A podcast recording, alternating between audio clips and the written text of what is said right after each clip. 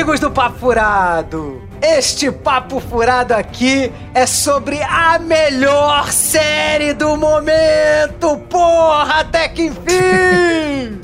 Casa do Dragão! Aqui é o Guga Ferrari e até que enfim que a HBO veio para melhorar o nível das produções do mundo nerd. Pelo amor de Deus, não aguentava mais coisa ruim. Aqui é Marcos Cardoso e, pô, bora fundar lá o INSS dos dragões, pô. Tem, tem dragão precisando aposentar já.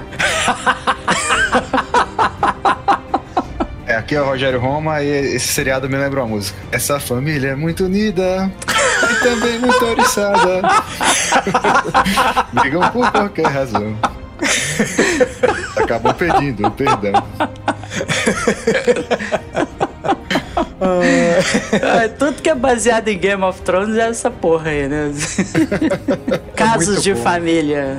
Casos na, na Idade Média fantástica. Ai, ai. Além desse, da gente estar fazendo esse programa sobre Casa do Dragão, tem uma outra né, é, questão que a gente precisa abordar aí com vocês, que esse será, por enquanto, né, o nosso último programa, programa 108, né, gente? Pô, perdi as contas aqui, né? 108, é. Acredito em 108. você. Então, depois de cinco anos, né? A gente tá aí desde junho de 2017. O Papo Furado veio encerrar, né? Está encerrando porque a gente não tá conseguindo gravar, né? Nós três. Eu acho que vocês estamos com- perceberam, né? Que a gente não tá conseguindo É. gravar, né?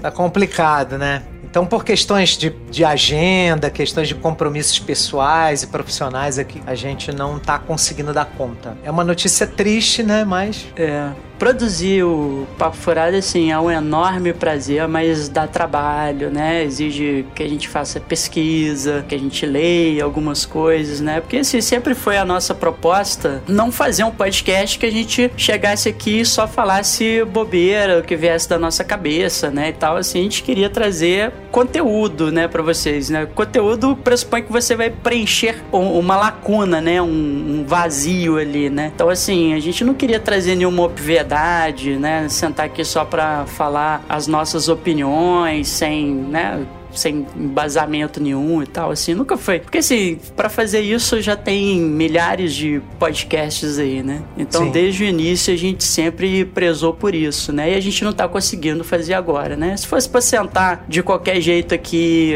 a bunda na cadeira e, e gravar qualquer coisa, a gente até continuava, né? Mas não é a nossa proposta. De jeito nenhum. A gente sempre prezou em ler, né, os livros, estudar, é, né, artigos e né, textos complementares. Esse- essa sempre foi a nossa proposta do, do podcast.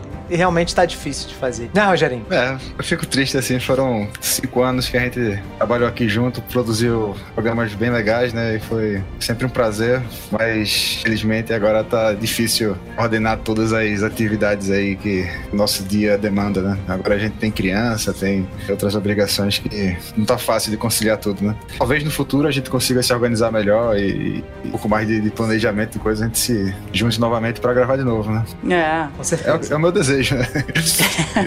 É o nosso Não, desejo, na desejo todos nós, né? É, o nosso desejo, é, com Mas certeza. assim, no, no momento, né, principalmente os compromissos pessoais, né, meu, do Rogerinho, né, que a gente tá com um filho pequeno agora e tal, né. E assim, né, acho, acho que todo mundo sabe, né, que aqui a gente não, não vive do papo furado, né, obviamente a gente não vive disso aqui, né. Então a gente tem, os- a gente tem a vida profissional, a gente tem a vida pessoal aqui, né, a gente tem família e tudo, e realmente estava ficando bastante difícil conciliar todas essas atividades, né. Mas, né, como o Rogerinho pontuou, isso não impede que a gente volte no futuro, né? Mas no momento a gente não acha justo, né, com vocês, que são nossos ouvintes, né, vocês ficarem aí esperando o episódio que, né, não vai sair, né? Então a gente prefere dar essa, né, essa parada agora, né, um, fazer esse fechamento desse ciclo do Papo Furado. E quem sabe, né, tal como Fênix, né, no futuro das cinzas ressurja um novo Papo Furado. Vamos elevar aí o astral, né? Vamos parar de falar disso, vamos trazer decapitação, mutilação, facada É, quero costas. ener- energia lá no alto, boa, né, Rogério? energia lá no alto. Tudo que a família brasileira gosta. aquela A aquela família brasileira violência. agora tá, tá agitada, né? Até granada estão jogando na polícia, tá? Tá lá. Tá complicado mesmo. Ou aquela violência raiz, aquela violência de várzea, aquela violência marota, né? Aquela violência medieval, né? Vamos falar aí de Casa do Dragão. Mas antes, o que, que tem antes? Antes tem e-mails! E-mails! E-mails!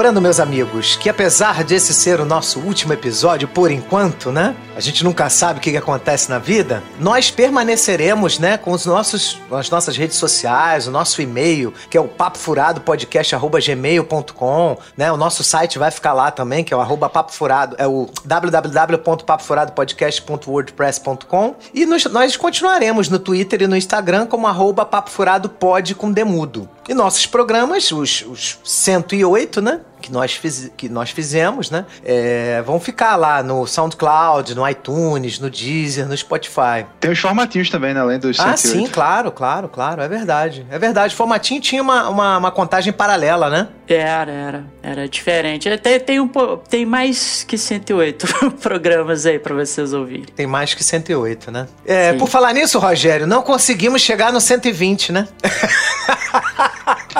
Graças a Deus, né? É a distância dele. né? Que o 120 teria que ser um. um podcast sobre sexo, Marcão. É? Ué? É, eu não porque- dessa, não.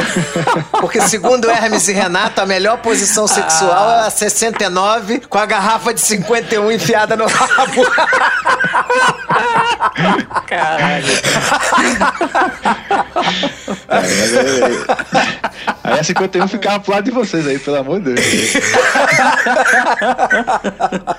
Ai, Ai, ai, caralho. vamos parar de bobeira, né? Rogério, ele teve um. Acho que foi um formatinho, né, Rogério? Que você zoou com isso. Eu tive um acesso de riso, eu não consegui mais ler e-mail. Eu não lembro mais qual foi esse programa. Eu sei que eu, Eu fiquei- também não lembro, mas eu lembro que essa, essa, essa prática surgiu numa, numa conversa. É, não, e era um e-mail sério, cara. O cara tava falando de uma coisa séria e eu tava rindo. Ele pode até ter ficado chateado de eu estar lidando com uma coisa que ele tava falando séria rindo, mas é que eu não conseguia parar de rir depois que o Rogério falou isso. ai, ai. É, eu te entendo. Bom, nosso primeiro e-mail é da nossa querida madrinha, Emily Bezerra. Olá, meus queridos, tudo bem? Parabéns pelo maravilhoso programa sobre Predador a Caçada. Confesso que estava muito animada para assistir o novo filme, pois, assim como vocês, sou fã da franquia especialmente por ser ambientada num contexto indígena, o que foge um pouco dos clichês e dos lugares comuns de Hollywood. Concordo com o Guga que o Predador em si foi caído, mas o plot da tribo indígena, o fato de ter uma representatividade comanche, a questão do empoderamento feminino e, claro, o cachorro caramelo me fizeram curtir demais a obra. É, cachorrinho caramelo sempre representando aí, né? É, o cachorrinho caramelo é a melhor coisa do filme. Melhor coisa do filme. Não quero me estender muito nos pontos que vocês já trouxeram, mas só pra complementar a discussão, esse filme me lembrou muito a trajetória da Mulan da Disney de 1998, da animação, pois a Mulan se destaca na guerra pelas suas ideias e criatividade que fugiam das estratégias do exército e deram vantagem aos chineses contra os mongóis. E a Naru, mesmo sabendo de suas limitações, como não ter a mesma força física que os homens, nunca ter lutado ou caçado antes, usa sua inteligência, observação e inventividade para se sobressair a todos os desafios que ela encontrava, desde a preguiça de jogar o machado e ter que ir buscar, até a luta de fato contra o predador. Não é sobre antagonizar o masculino, né, colocando con- contra o feminino, mas sobre mostrar como as diferenças de ambos os aspectos são complementares e podem trabalhar para um mesmo fim. Beneficiando a todos. Também gostei muito de termos tido a oportunidade de ver outros atores e de uma história já, já tão popular ser contada em cenários diferentes. A bolha ou a endogenia de Hollywood, como o Marcão bem colocou, está cansativa, pelo menos para mim. Sempre vejo, vemos os mesmos rostos e as mesmas ambientações, Europa, Estados Unidos, e o que é pior, reboots fracos de histórias já tão amadas. E aí parece que a indústria está numa escassez de criatividade de roteiros, mas na realidade vemos que é só falta de oportunidade para artistas e roteiristas excelentes e que não fazem parte da patotinha. Inclusive, se vocês e os demais ouvintes tiverem curiosidade para saber mais sobre os graus de parentesco dos atores principais de Hollywood, é só pesquisarem por Nipo Baby ou Nepotismo Baby no TikTok, que tem uma série de vídeos falando sobre o assunto. E no mais, quero aqui reconhecer a importância de John Wick por, número um, implementar a nova regra de que para um cachorro morrer na história, sem ser de causas naturais, tem que ter vingança no plot. 2. Cachorros não mais são apoio emocional, e sim armas de combate. Vimos isso em Parabellum com os pastores alemães do, da Hail Berry e agora com o cachorro caramelo, que é o pesadelo dos motociclistas e também dos predadores. Risos, com carinho, Emily. é isso aí, o cachorro caramelo, arma de combate. Muito legal, Emily. Muito legal esse e-mail. Gostei muito do que a Emily falou, que não se trata de antagonizar o, o assim, quando quando o empoderamento feminino é bem escrito, ele não antagoniza o masculino com o feminino. Porque na, na, nossa vida, cara, nós precisamos de energia feminina, assim como precisamos de energia masculina. Não importa se você é homem, ou se você é mulher, se você é gay, ou se você é hétero, você vai ter as duas energias dentro de você e a, o parceiro que você escolher vai ter essa energia também. Então, assim, sempre é complementar o homem e a mulher, a energia masculina e a energia feminina, entendeu? Então, é, é, muito legal isso, muito legal mesmo. É uma babaquice, né? Como, por exemplo, a She-Hulk, né? Que, que, coloca todos os personagens masculinos, né? Mau caráteres e só a She-Hulk é boa e só a She-Hulk é melhor do que o Hulk porque ela é mulher. Isso aí é, é, é, é o, é o mal roteirista, como a Emily aqui bem observou aqui. Tá faltando roteirista de qualidade em Hollywood. É, realmente, o, assim, é, o, o, problema, acho que de Hollywood hoje é que ela é, tem uma muleta muito grande, né, em cima das franquias, né? Você cria uma fórmula, né, que dá certo e tal. E aí você fica repetindo aquilo, né? A gente tá vendo isso com Halloween e tal. A gente tem até um formatinho, né, que eu gravei com o Marcelo Miranda é, sobre isso, né? Que nada nunca tem fim mais, né? Então, assim, as, as, franquias vão, vão, vão, vão, vão e não acabam, né? Se recusam a acabar. Então, assim, a impressão que a gente tem é que a gente tá sempre assistindo a mesma história, né? E mais grave que isso, como a Emily bem pontuou, né? Que a gente tá vendo sempre os mesmos rostos, né? É, são sempre os mesmos atores ou o mesmo fenótipo na tela, né? Né? Então quando a gente vê uma produção como esse Prey, né? Que a gente pode ver atores que foram é, selecionados da comunidade indígena mesmo, é, é muito bacana, né? A gente poder ver essa diversidade na tela, né? Eu, eu, eu critico muito um filme, né? Assim, me, me, vem muito à cabeça aquele filme Garota Dinamarquesa, né? Que você bota um ator hétero pra viver um, um uma pessoa que faz a sua transição, né, de homem de homem para mulher trans, né, de homem cis e tal para mulher trans. E né, por que não colocam, né, um, já uma mulher trans para poder fazer né, essa transição? Então, assim, acho que o Hollywood tem só a, ganhar com isso e, e cara, estão precisando de histórias novas, né? Então, estão precisando de sangue novo, né? Então, o Hollywood hoje sufoca muito, né, essa essa criatividade, essa inventividade, né? Isso vem muito no movimento do das aquisições, né, de um estúdio por outro né? Hoje você tem um oligopólio, né? Muito restrito em Hollywood. Então, sim, infelizmente, é, co infelizmente. concordo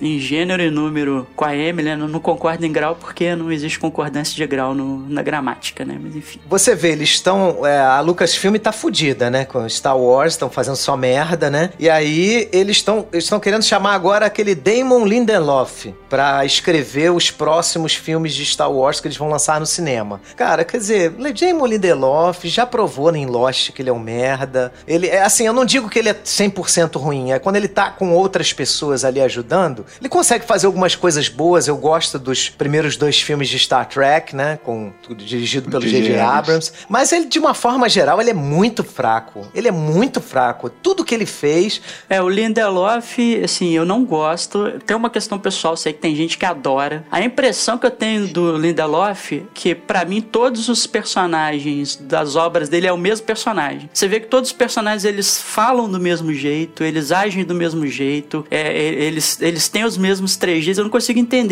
Assim, parece assim que é, é o mesmo personagem com roupa diferente, sendo interpretado por atores diferentes. É, é um. Você vê, por exemplo, Watchmen. Você vê os diálogos de Watchmen, parece que é o mesmo personagem conversando com ele mesmo. Não, não importa a situação, entendeu? Assim, então. Não sabia que o Damon é... Lindelof tinha feito Watchmen, não. Ele fez, né? Série, né? A série, é né? É, a eu série não, eu, é não, eu não lembro, eu, não, eu, eu, de fato é. tô, tô, falando assim porque eu não lembro. É, eu sei que ele fez Lost, ele fez Fringe, que, que cara, era uma série que prometia muita coisa legal, tinha atores excelentes, mas ele fez aquele negócio, aquela merda de mundo paralelo. Eu odeio essa porra de universo paralelo, que ele adora botar em tudo. Ele botou em Star Trek Discovery, ele botou no Fringe, ficou uma merda, cara. Aí, aí você tem o personagem da Terra 1 e o personagem da Terra 2, o personagem da Terra 1 é bonzinho, da Terra 2 é filha da puta. Cara, é muito escroto, cara. é. E aí você tem o Leftovers também, né? Pois esses dois episódios de Leftovers parece que é, é, assim, a mesma coisa que ele faz em Watchmen, ele fez em The Leftovers, né? Tipo, é o mesmo personagem conversando com ele mesmo. Aí é, é aquela mesmice na tela, entendeu? Assim, sei lá, meio uma coisa de monotonia e tal. Eu sei que ele tem os. Né? E, e, tem a coisa dos Mystery Box, né? Então ele, ele bota lá o mistério e tal, assim, para você ficar resolver aquele mistério mistério, né, ao longo. Então, assim, acho que, sei lá, muita muleta, né, e falta de inventividade, assim, né, ele, ele me parece incapaz de criar um personagem que seja diferente, né, um do outro, assim, que você veja que o personagem tem uma voz própria, né, parece que todo mundo fala a voz, com a voz do Lindelof, assim, isso me incomoda, como já deu para reparar, né, me incomoda profundamente. Você tem alguma opinião sobre isso, Rogerinho? Não, só que quanto às franquias aí, pelo menos a, a franquia da, do Game of Thrones está dando certo, né? Então vamos deixar essa franquia continuar correndo. Isso aí. É, Star Wars está precisando de orações, tá? Então quem, quem, quem puder é, a força, a força já não, tá mais, não está tão presente mais, né?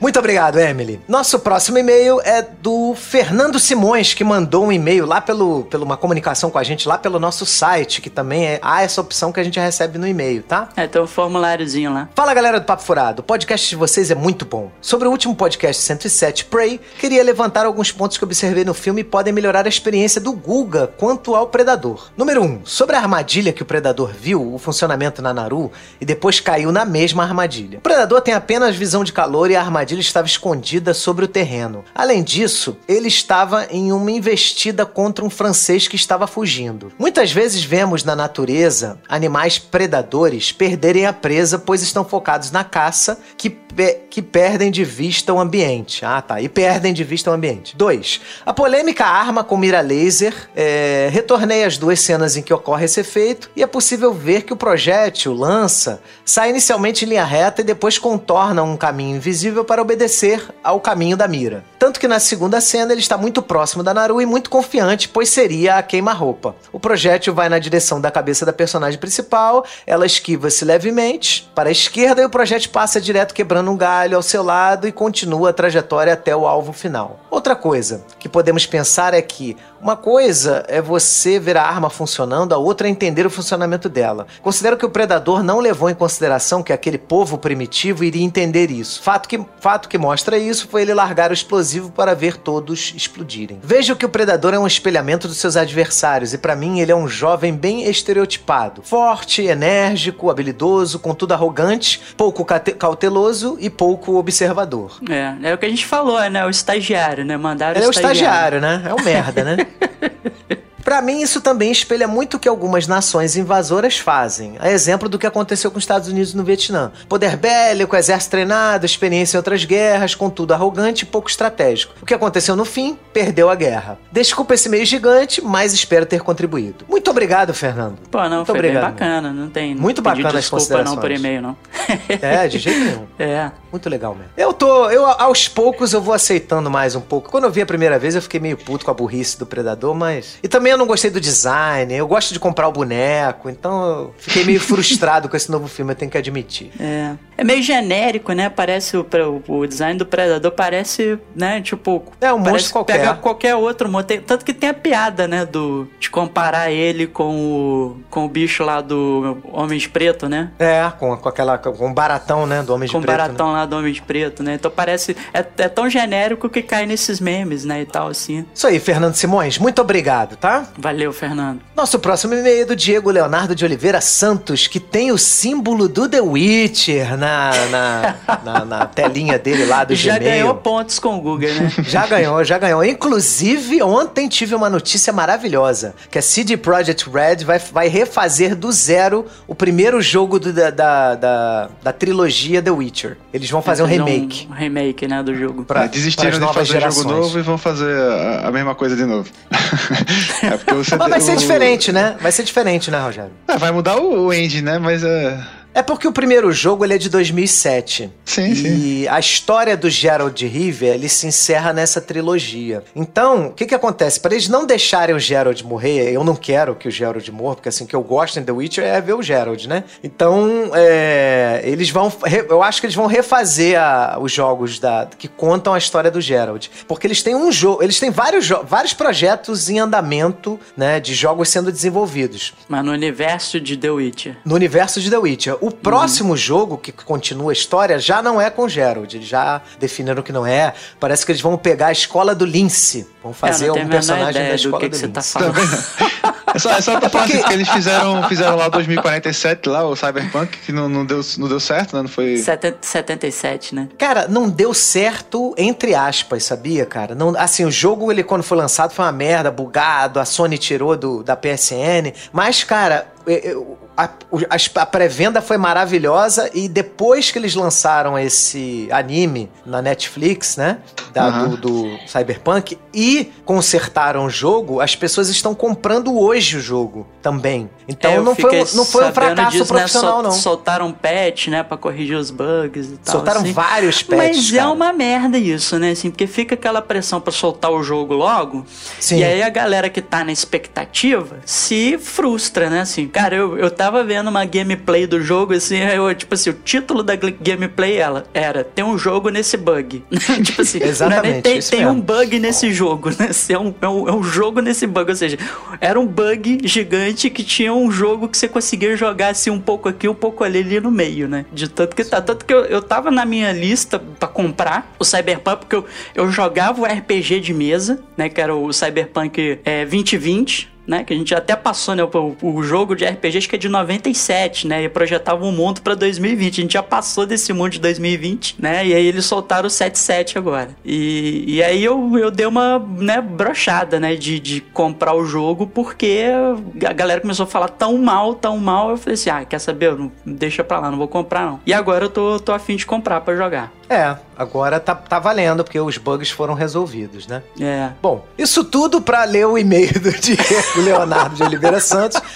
Fala, galera do Papo Furado. Não acredito que o podcast vai acabar, embora já imaginava que isso ia acontecer, pelo fato dos episódios estarem demorando mais que o normal para sair. Fiquei triste com a notícia, comecei a ouvi-los na pandemia, o formatinho 18, que falava das animações da DC. De lá pra cá, o Papo Furado virou um dos meus podcasts favoritos. Uma pena chegar ao fim, espero que volte um dia. Sucesso a todos e obrigado. Muito obrigado, Diego. Muito obrigado pelo seu carinho. A gente também é. fica triste de encerrar, mas a vida pessoal, né, daqui dos integrantes não está, né, está, tá, está exigindo uma atenção que a gente não consegue, né, mais se é. dedicar ao papo furado, né? Cara, pior que assim, cara, a gente, putz, a gente planejou tanta coisa maneira que a gente queria gravar esse ano, né? Sandman, Sim. é, Top Gun Maverick, é, o, o próprio Anéis de Poder, né? Porque vocês também gostam do hate, né? Ninguém aqui é. gostou dessa porra de Anéis de Poder e tal. Uma merda. É, né? mas assim, tinha tanta coisa legal que a gente planejou gravar para esse ano, assim, e a gente,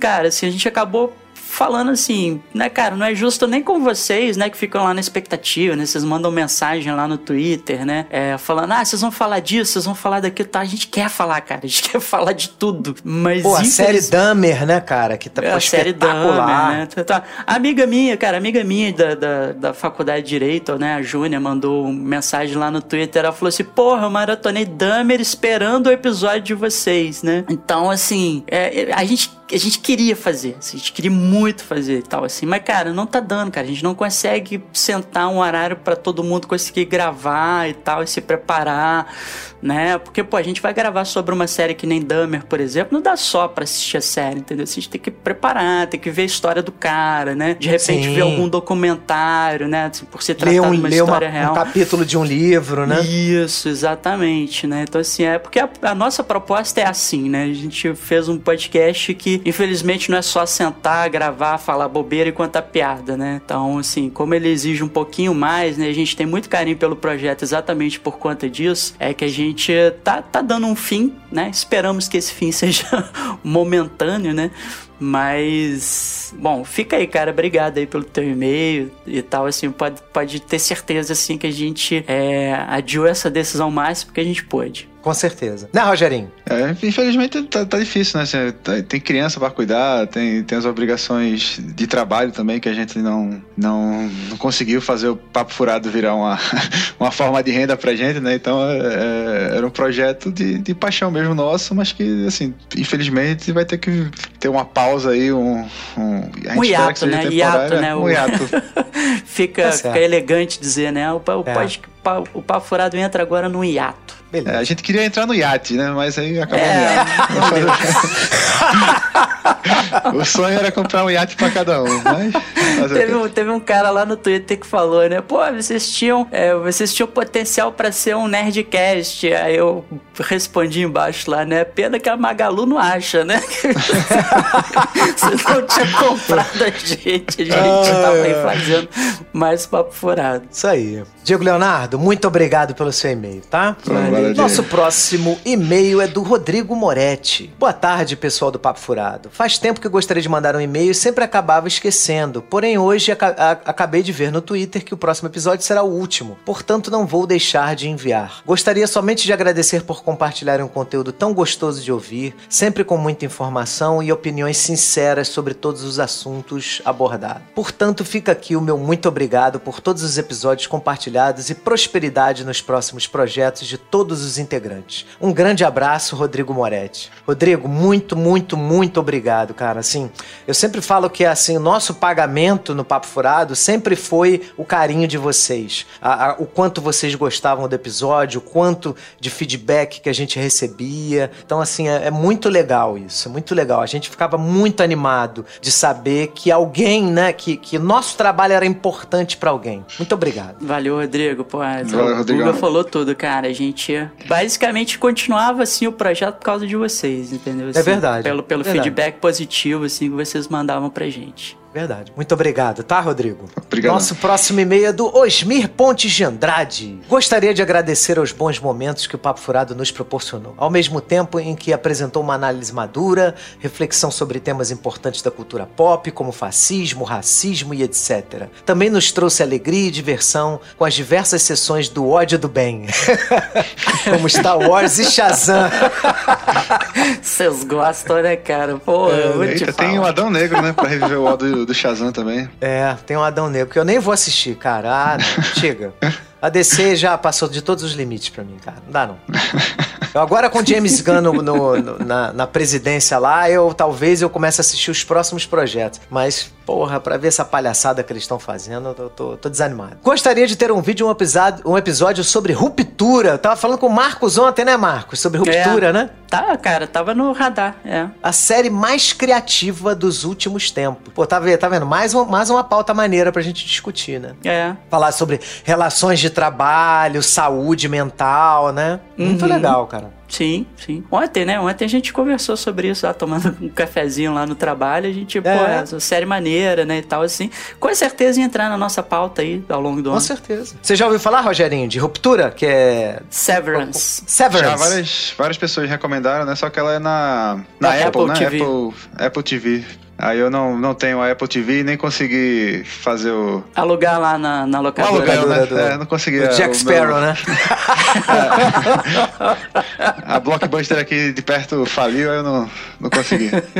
Tá certo. Abraços e sucesso na jornada a todos, Osmir Andrade. Muito obrigado, Osmir. Muito obrigado Valeu, mesmo. Osmir. É muito legal receber esse carinho de vocês. É. Assim, a gente teve vários feedbacks importantes nos últimos anos, que a gente fazia companhia para as pessoas na pandemia, que foi um momento muito difícil para todos nós, né? 2020 e 2021 foram anos bem difíceis. Então a gente a gente tocou muito, continuou tocando esse projeto muito por conta do, da, do quanto era importante para vocês, né? E pra gente também, né? Claro, né? Que também era importante pra gente. Mas muito obrigado. E aí eu quero agradecer aqui a todos os ouvintes do Papo Furado, tá? Todos vocês que nos ouviram, que nos retuitaram, que comentaram, que nos deram feedback, que nos mandaram e-mails. Todo mundo que tirou um tempo especial do seu dia para nos ouvir, eu agradeço, tá? Todos vocês. Muito obrigado. Muito obrigado. É, eu acho que a galera às vezes não tem noção do tanto que eles contribuíram, né? Do tanto que o feedback deles ajudou a gente, né? A definir pauta, é, a melhorar,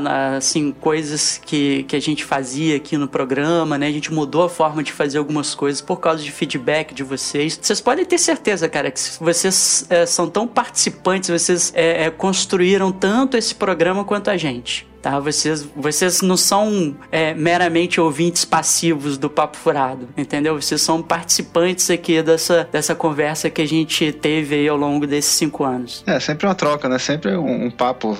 É um papo furado mesmo, né? Uma, uma conversa que só cresce e só adiciona e chega mais gente para compartilhar e, e, todo mundo cresce junto, né? Eu também gostaria de agradecer o nosso editor, né, que é o Eduardo Garcia. O mago, o mago, aquele que faz a magia, que faz vocês conseguirem ouvir minimamente aqui o que a gente fala. É. Trabalhou com a gente com muito talento nos últimos cinco anos. Uma pessoa legal pra caramba, parceiro, sabe? Muito, muito legal. Muito obrigado, tá, Eduardo? Muito obrigado mesmo. Grande Eduardo Garcia, né? Eduardo Garcia. Se vocês quiserem, um excelente editor. É, a gente sempre coloca lá o contato dele na descrição dos episódios. Se tiverem precisando aí de editor pro podcast de vocês, o Eduardo tá aí, cara. Vai lá, é só ir na descrição do episódio tem a. Às vezes o som da gente não saía com tanta qualidade, né? Eu tive uma época que meu microfone tava bem ruim e tal, e ele conseguia fazer, fazer o som aparecer de alguma maneira. O cara é, é. é o mago mesmo, né? e por fim, mas não menos importante, agradecer a todas as nossas madrinhas e nossos padrinhos, que foram pessoas que nos apoiaram bastante financeiramente para ajudar a gente a pagar os custos do podcast, né? Dos custos de edição, né? Então, assim, a gente agradece muito o voto de confiança que vocês tiveram no nosso trabalho, sabe? O carinho que vocês tiveram também, que a gente tem um grupo, né, especiais para os padrinhos que contribuíam mais, né? A gente tem um grupo de conversa que a gente sempre conversa com eles e que vamos manter, né? Então, sempre muito legal uh, os feedbacks, os pedidos, as considerações. Muito legal e até mesmo. participações, né?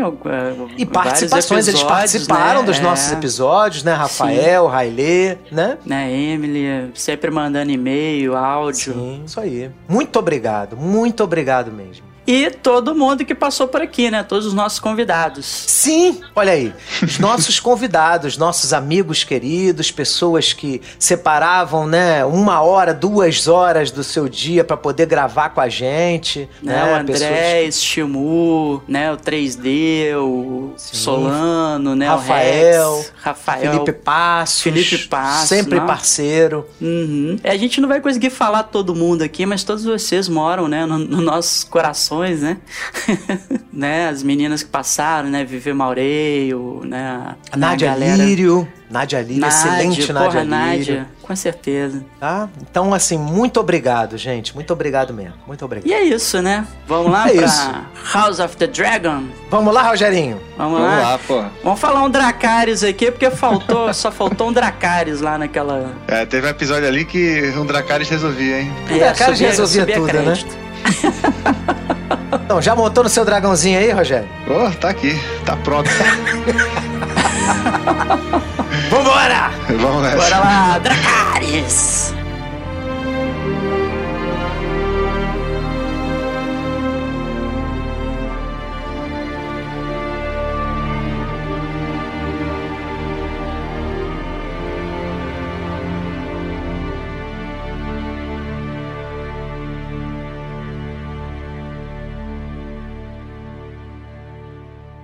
A woman would not inherit the Iron Throne. Because that is the order of things. When I'm queen, I will create a new order.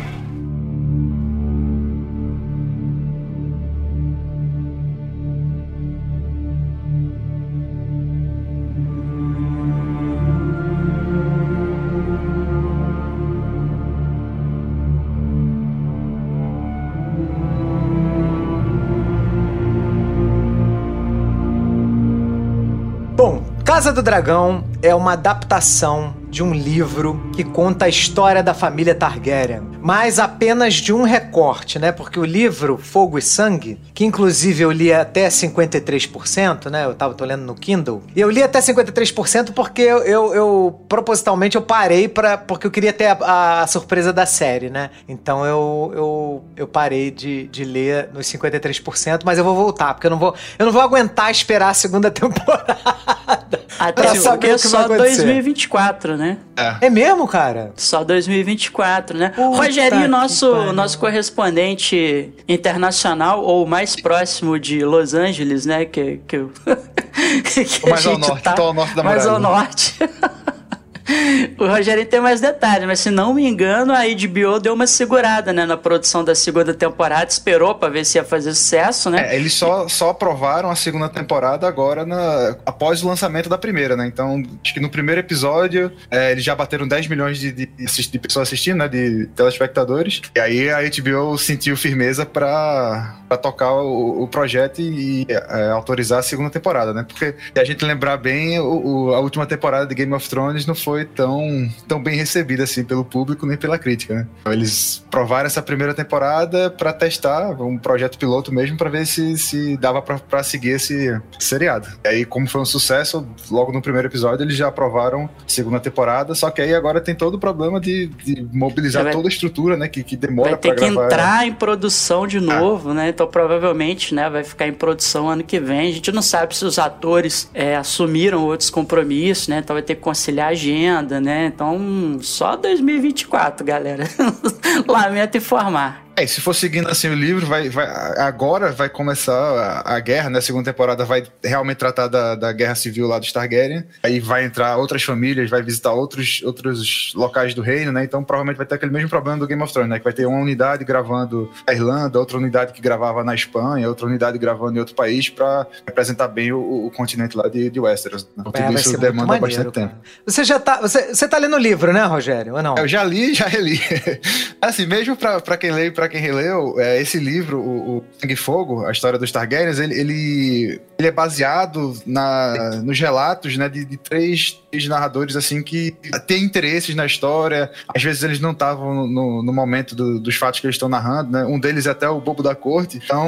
É o cogumelo, né? É o cogumelo. Então tem, tem relatos que, que você não pode acreditar, né? Os narradores eles não são confiáveis. E até para quem lê os livros, a série tem algumas surpresas, né? Algum, alguns fatos que ocorrem de uma maneira no, no livro, ocorrem diferente no, é, no seriado, por causa justamente disso, né? A série, né, ela é como se fosse narrada em terceira pessoa, né? Então ela ela meio que desfaz nessas ambiguidades que você tem no livro, né? É, exatamente. A série ela, ela, ela faz isso, mas engraçado é que a, a, apesar disso, a série é bem fiel ao livro, porque eles sempre pegam uma das teorias possíveis que o livro levanta. O livro, o livro sempre levanta várias né, possibilidades para um mesmo fato, porque como é um mestre que está narrando a, a, a, história dos Targaryen, o que, que acontece? Ele fala assim, ó, segundo tal autor, isso aconteceu dessa forma, mas outros falam que não foi bem assim, que aconteceu de outro jeito. Aí, mas sempre a, a, a opção que, as, que, a, que a série da HBO escolhe na adaptação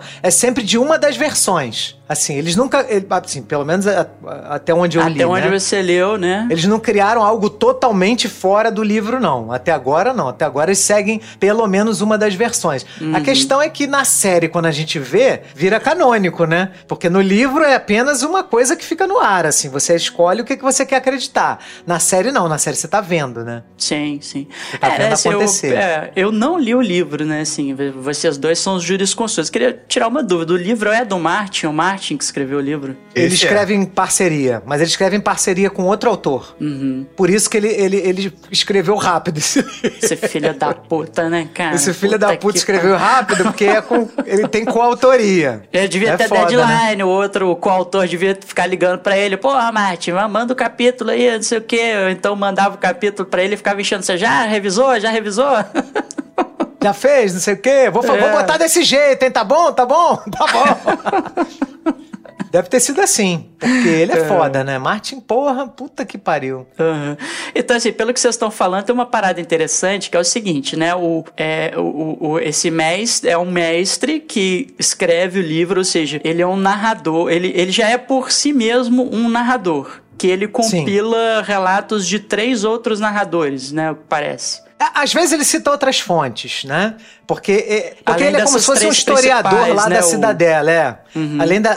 Ele, ele cita muito um, um, um, outro mestre e esse bobo da corte que é o cogumelo, né? Que nem existe na série, né? Uhum. Aí tem um septão também, né? Alguns, alguns momentos ele pega a palavra lá do septão, né? Que é o cara da, da igreja. Então. Sim, é Entendi. é verdade. É, isso é, isso é é, isso é bacana de pontuar, assim, é, do ponto de vista literário, né? Porque é, vocês observem, né? Porque no próprio, no, no, próprio, a partir do momento que ele já faz um recorte do material, ele já faz algumas escolhas, né? Então, nem, nem o relato do próprio mestre é isento. Ainda que ele, que ele venha dizer que ele está tentando ser isento a partir dos relatos de terceiros, né? Nem ele mesmo é isento, porque ele já joga a opinião dele, né? Sobre qual relato é mais confiável, qual relato é menos confiável, né? Então, me parece ser um livro com estrutura bem interessante. Depois eu vou pegar para ler também. Cara, é muito interessante. Ele, ele tem o cuidado de dizer que as coisas. Quando ele não tem, assim, certeza, né? Na verdade, ele não tem certeza de nada. Ele fala assim: ó, de acordo com a maioria dos relatos que eu pesquisei, isso aconteceu dessa forma. Mas, por exemplo, o cogumelo já tem uma outra versão, entendeu? É muito interessante, cara. O cogumelo é sempre muito tem a legal. Com, com a putaria, né? Ele sempre. É, o cogumelo é sempre o, o putão, né?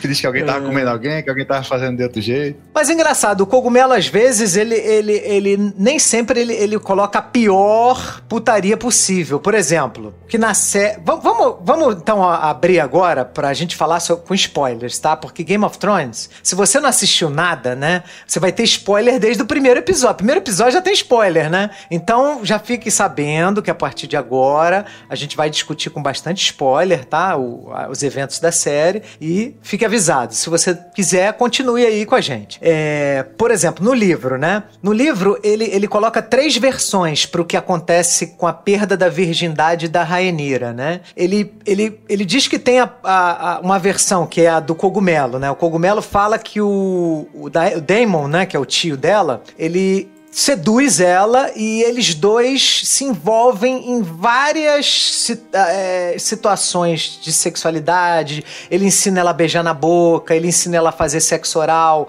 ele nela e ela nele, mas ele não tira a virgindade dela na versão do cogumelo. Segundo o cogumelo, ele não tira a virgindade dela, que é o que acontece na série. O cogumelo na série eles que pegam... o Damon tava querendo treinar ela para ela aprender a seduzir o, Christian Cole, né? É, é, não, assim, eu acho que Essa é a versão do cogumelo. Eu não lembro dele, dele eu não, não, eu não lembro disso, tá? Que, que ele tava querendo ensinar ela a pegar outro, não. Eu acho que ele tava querendo ensinar ela a arte do sexo, né, e tal. Porque isso o Damon faz na série, né? Ele, ele é o professor dela de, de falar assim, cara, você pode transar com quem você quiser, você não precisa estar tá presa, o casamento é só um arranjo, você é uma rainha, você é uma Targaryen, você pode fazer o que você quiser. E ele fala com o Viserys, fala assim, pô, cara, se ela fosse homem, ela estaria trepando em tudo quanto é lugar de, de da, né, lá da, da cidade, como a gente fazia, né? Eu e você, porra. Aí o cara, mas porra, mas ela não é um homem, ela é uma mulher, porra, sabe? Assim, tem que ter um respeito, tem que ter uma, uma reputação. Então, assim, é, o Damon, ele é um cara libertário, né? Na série, né? E no livro, segundo o Cogumelo. Mas tem outras versões, tem uma terceira, tem uma segunda versão que diz que o Damon tira a virgindade dela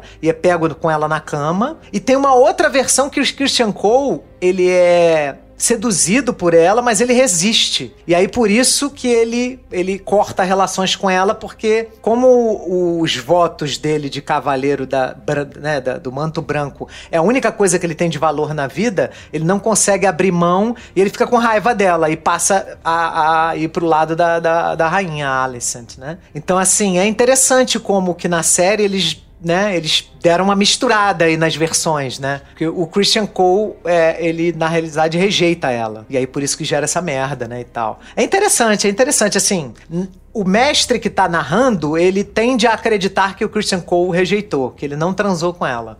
E que ela, e que ela continua a ser virgem não, o Daemon não tira a virgindade dela, segundo o Cogumelo, né? Segundo outro, outro autor, eu acho que, que era o Septão, né, o, o Rogério, que fala que o Daemon transou com ela e foi pego, foi pego de manhã na cama dela por um cavaleiro, né? Eu não, lembro os detalhes, mas tem, tem três versões, né? O, o, aí o Septon sempre tem uma visão mais, mais purista, assim, né? Dizendo é, pela fé, não sei o quê, e, o, e o, o Cogumelo ele sempre dá uma apimentada, né? O Cogumelo tem umas sacadas assim que ele meio que joga uma interpretação pela motivação que as pessoas fazem as coisas, né? Então ele. A, os relatos do Cogumelo são, são mais picantes. Então, assim, é, o, que, o que é legal nessa série é que ela tá discutindo com. Assim, por que, que eu falei que para mim é a melhor série do momento, né? Ela tá discutindo coisas muito interessantes da nossa sociedade sobre um prisma de fantasia, né? De dragão. Mas ali você tem umas discussões muito bem feitas, né?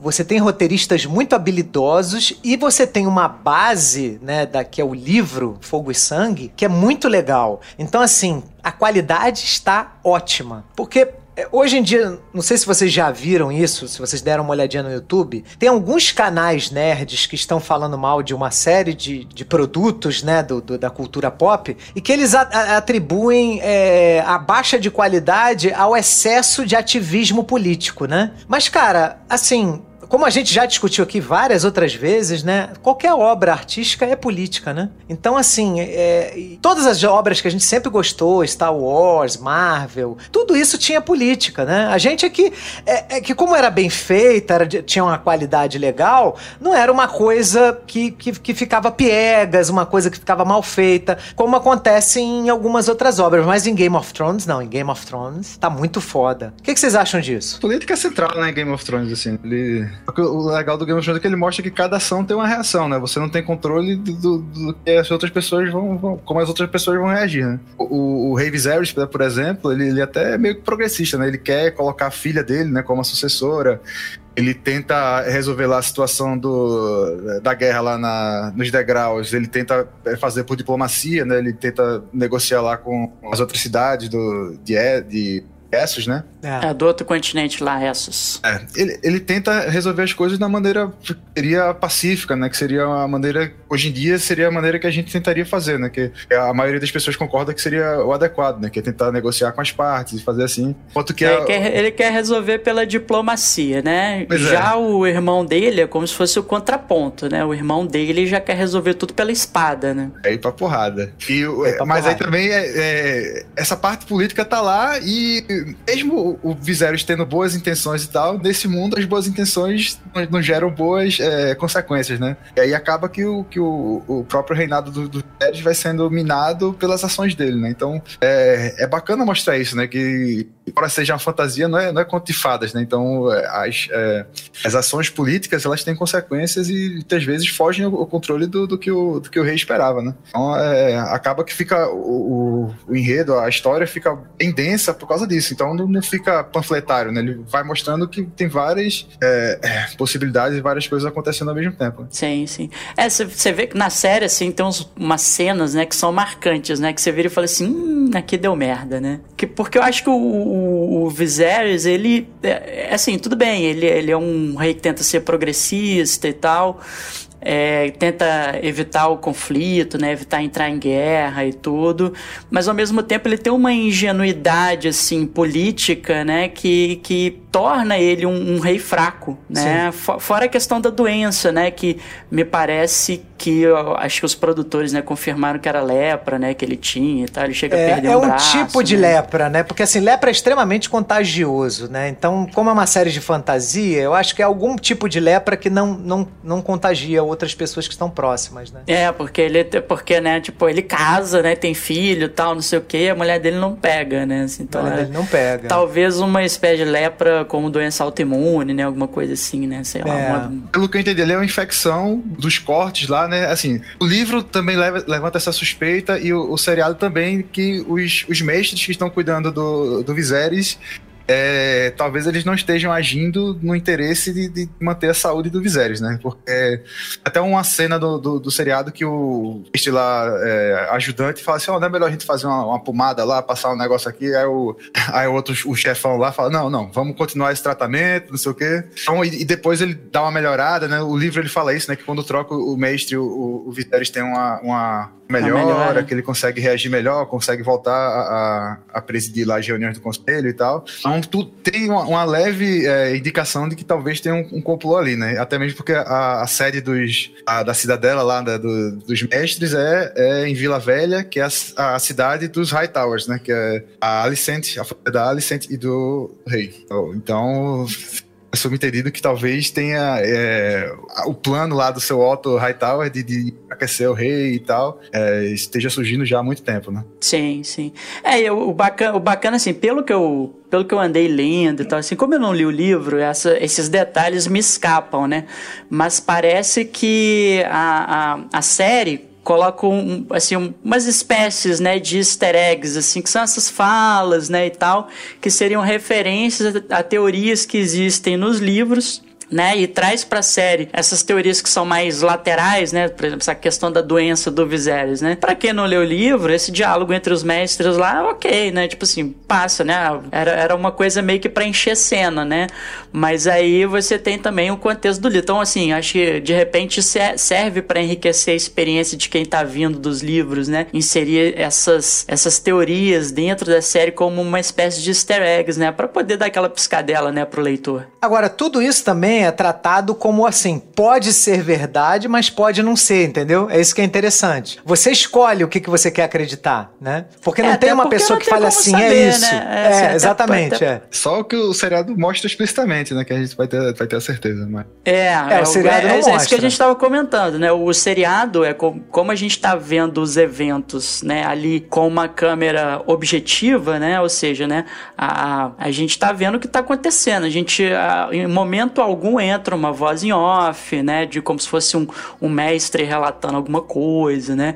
Num, num é, é, em, em, momento algum diz que ah, essa é a história tal como contada por fulano de tal. Não. É a câmera apontada ali, não tem voice over, né? Não tem narração, né? Em off, não tem nada. Então é, é aquilo ali, né? Pra série, a série é, como eu falei, ela coisas que no livro são ambíguas ali, ali eles acabam resolvendo, né, a ambiguidade, né, tornam a coisa mais objetiva, né. É, tem até a questão, por exemplo, assim, do que ocorre no último episódio. A gente pode deixar para discutir mais na frente, né, mas eu tava lendo hoje algumas coisas, né, e me parece que nos livros tem uma ambiguidade ali do que acontece ali na cena, né? Do, do que acontece com o Luke. Como é que ele chama mesmo? É Lucenes? Lucenes. Isso né, do que acontece com o Luceres, que no livro é uma coisa e ali na cena é outra, né? Então, enfim, né? Que é, que é, porque na série fica parecendo um acidente, né? Fica parecendo, ah, o dragão não, não obedeceu, ele era só para dar um susto e o negócio acabou indo longe demais. Né? Escalou além do, do que ele queria. É, e no é. livro me parece que foi mesmo a vingança por causa do, do lance lá do olho, né? E tal. É, assim, aquela, aquela cena do. É, lá na, na ponta de tempestade, ela é é, é, uma das poucas cenas do, do, livro que o, que o mestre fala assim, né? Nesse caso, essa reunião, né? Que eles têm a reunião lá é, de frente lá pro, pro Lorde acho que é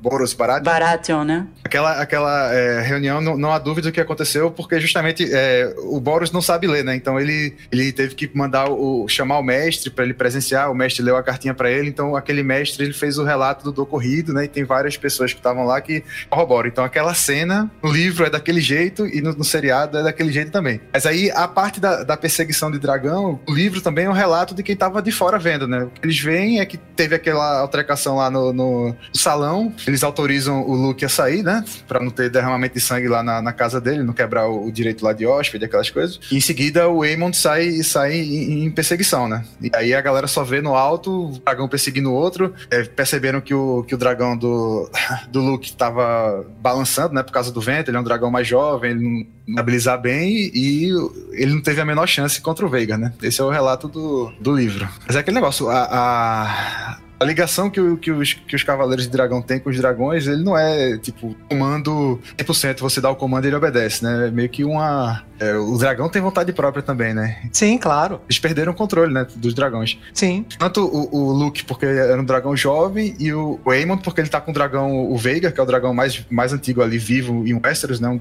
dragão já centenas de anos e tal. Ele já. Ele não, não tem aquela ligação com o dragão de nascença, né? Então, talvez ele não, não comande tanto assim seu dragão. Então, é uma possibilidade que pode ter acontecido, né? É, no livro eles não tem como dizer isso, porque é o relato de alguém que estava observando de fora, né? São os, os soldados que estavam olhando lá do, do parapeito do, do, castelo que viram é, umas rajadas de fogo, uns, uns trovões e, e, e, o dragão caindo, né? O corpo do. É, mas você vê como, como no livro também deixa. Assim, a série, ela não, não deixa de, né, de, de não estar, né, contrário dizendo o livro, porque você não sabe exatamente o que aconteceu, como na série mostra, né? A série tá mostrando exatamente o que aconteceu, né? Que pode ter acontecido aquilo mesmo, né? Assim, o que eu acho interessante que a HBO tá fazendo é que ela não está criando um lado o lado dos verdes é o vilão e o lado dos pretos são os mocinhos. Não tá colocando essa dicotomia, né? Essa coisa do bem contra o mal. Ela tá falando o seguinte, ó, os verdes são mais filhos da puta, ok, mas, mas você tem boas intenções dos dois lados e você tem filha da puta também dos dois lados. Então, quer dizer, tá um negócio equilibrado. Você, pra, né, não, não tem um lado claro para você falar assim, não, essas pessoas são, são mau caráteres, né? Então, isso que eu tô achando legal, porque a Alicent, né, mostra ela tanto uma pessoa filha da puta, mas mostra também ela como vítima, né? Daquela, do pai, vítima daquele desgraçado lá daquele Larrys, né? Ela sendo usada, né? Então, assim, é, é legal que a gente tenha os dois lados, né? É, e tem, e tem uma ligação com Game of Thrones, né? Que, que acaba sendo as, digamos assim, as, as cabeças do conflito, né?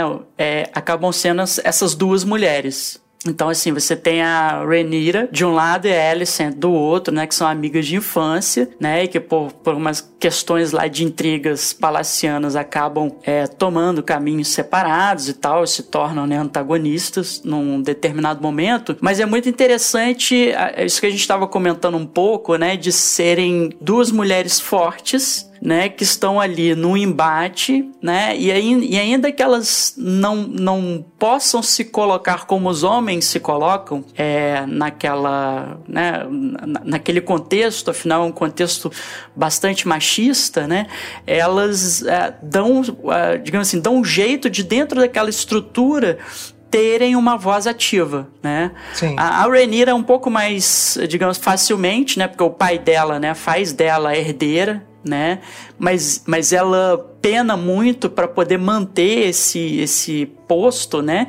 Esse direito de, de herança dela, enquanto a, a Alicent ela ascende, né? Pelas manipulações do pai e depois, uh, digamos assim, meio que em nome da família dela, né? Daquilo que ela acha que seria a herança dos filhos dela, ela também é, se torna ali uma, uma protagonista, né? Dentro do, daquele universo machista, né? Eu acho isso bem interessante. Inclusive a ah, eu esqueci como é que chama lá a, a outra. A outra rainha? A, a rainha que nunca foi. Como é que ela chama? Rhaenys Targaryen. Rhaenys, né? A Rhaenys Targaryen, né? Rhaenys Targaryen. E, com, é, e como ela mais velha, né? Ela tem, traz aquela sabedoria, né? De alguém que foi punida por esse sistema, né? Machista. Sim. E, mas que também ali tem a sua força, né? Assim, e eu acho a atriz que faz a, a Rhaenys, assim, sensacional, né? Sensacional. Ela, ela, ela transmite aquela coisa da dignidade, né? Assim, do, do tipo assim, ah, eu, eu tomei um golpe muito duro, né? Era para eu ser uma, digamos assim, um é, digamos, motivo de piada, né, para todo mundo, né, e tal. Mas a, a maneira como eu me, me posto diante dessa sociedade é tão, né, de, de com tanta dignidade, né, que as pessoas são obrigadas a me respeitar, né? Então, eu acho muito bacana isso. É muito legal mesmo. Essa série, como eu havia falado antes, ela tá, ela tá fazendo uma série de críticas ao machismo na nossa sociedade. Tanto que a Raine, se eu não me engano, no primeiro ou segundo episódio, ela fala com a Rainira: Olha, os homens não vão aceitar uma mulher no trono de ferro. Aconteceu comigo e vai acontecer com você. Então, assim, muito maneiro isso. Ela, ela já fez essa previsão lá atrás, né? E o rei, né, Viserys, foi ingênuo em não considerar isso, né?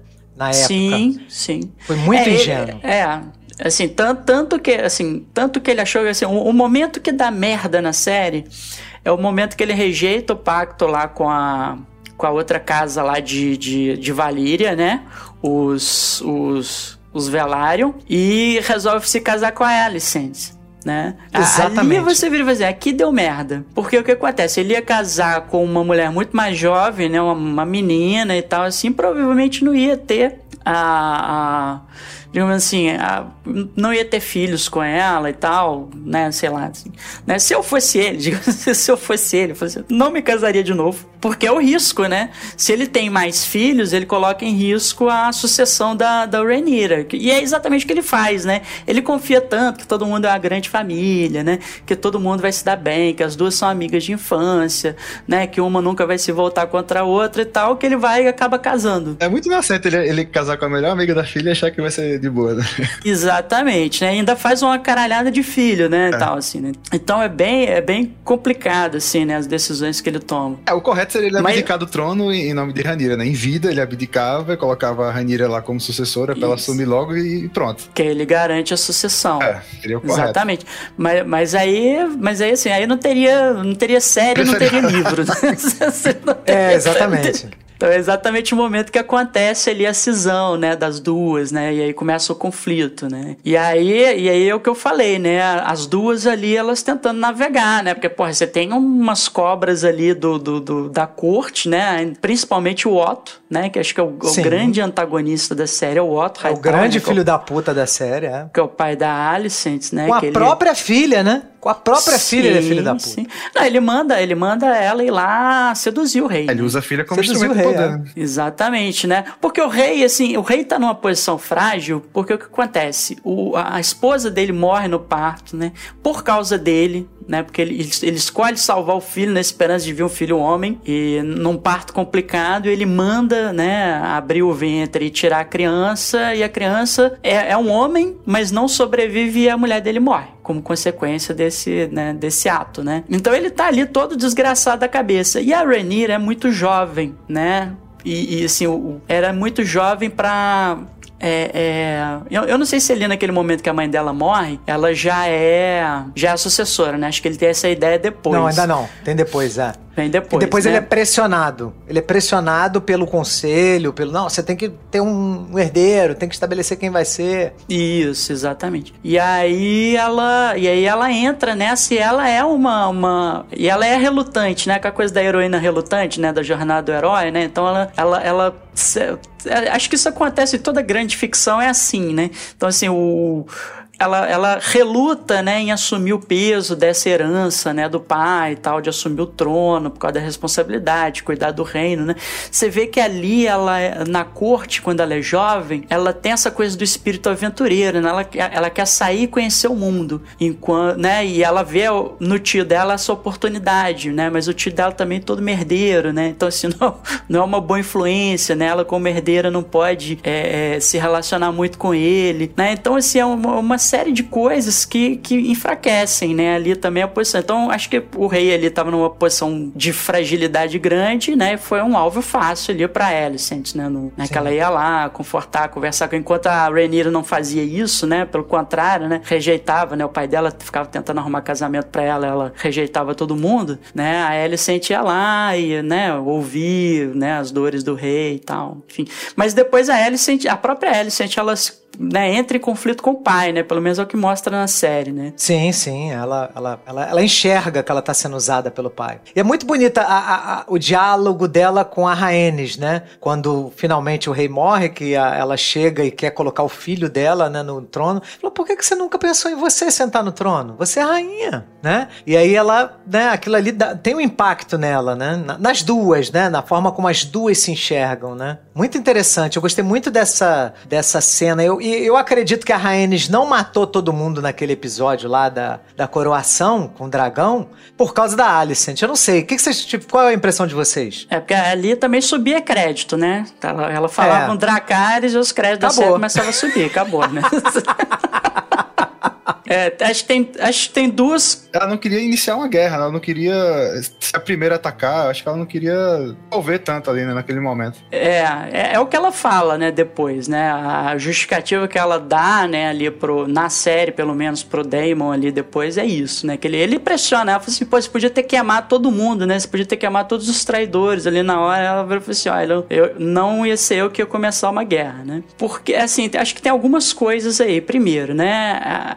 Ela, ela, ela tem uma identificação ali do, do feminino, de saber o tanto é difícil ser mulher ali naquele universo, né, masculino. É, então ela tem uma certa simpatia, né, pela Alicent, apesar da Alicent ser a antagonista, né, da, da sobrinha dela. E o, o e tem essa coisa de ela como a rainha que quase foi, né? Como, eles, como é que eles chamam ela? A rainha que nunca a rainha foi. que nunca foi. A rainha que nunca, nunca foi, foi, né? Dela, ela já ter pensado em como seria se ela fosse a monarca e no papel de um monarca, né? Qual que é o papel de um monarca, né?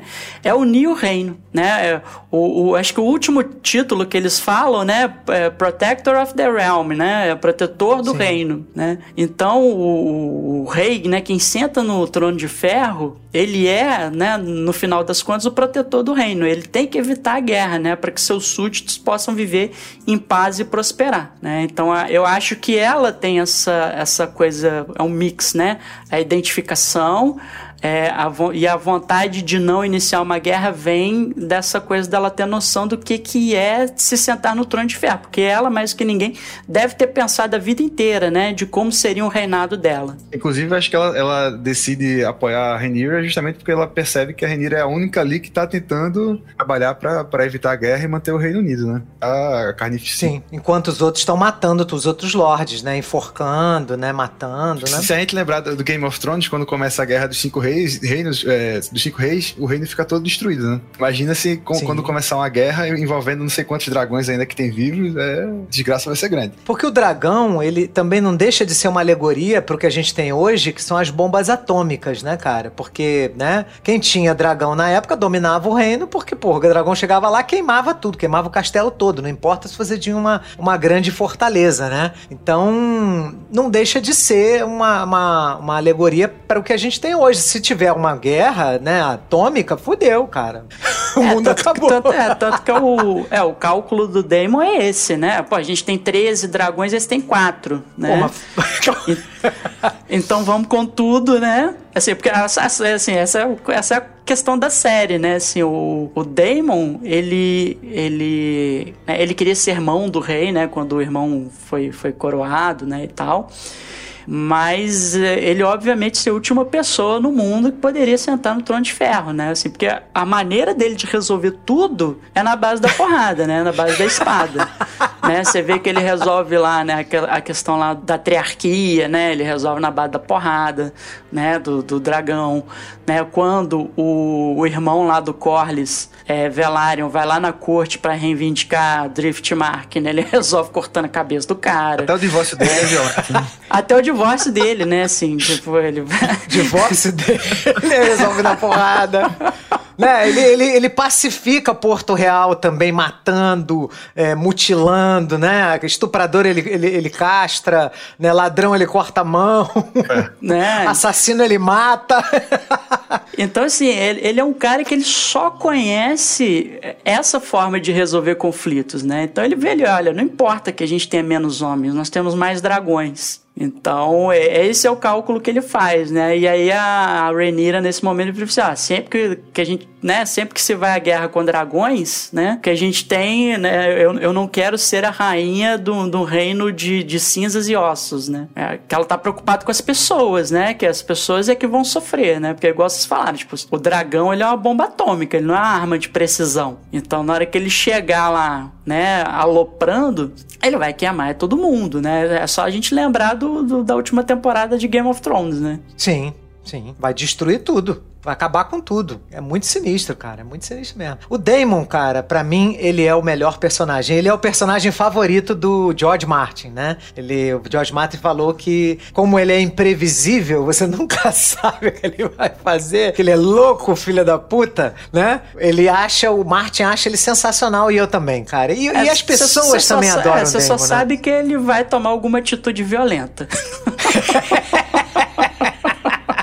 É verdade. Mas você vê, cara, olha só, mas ele tem, ele tem dois lados, cara. Porque se você for reparar, ele ele respeita completamente quando a Rainira está em, né, com outras pessoas em volta e ela fala coisas que ele discorda, ele fica calado e ele respeita. Ele só passa do limite quando ele tá sozinho com ela.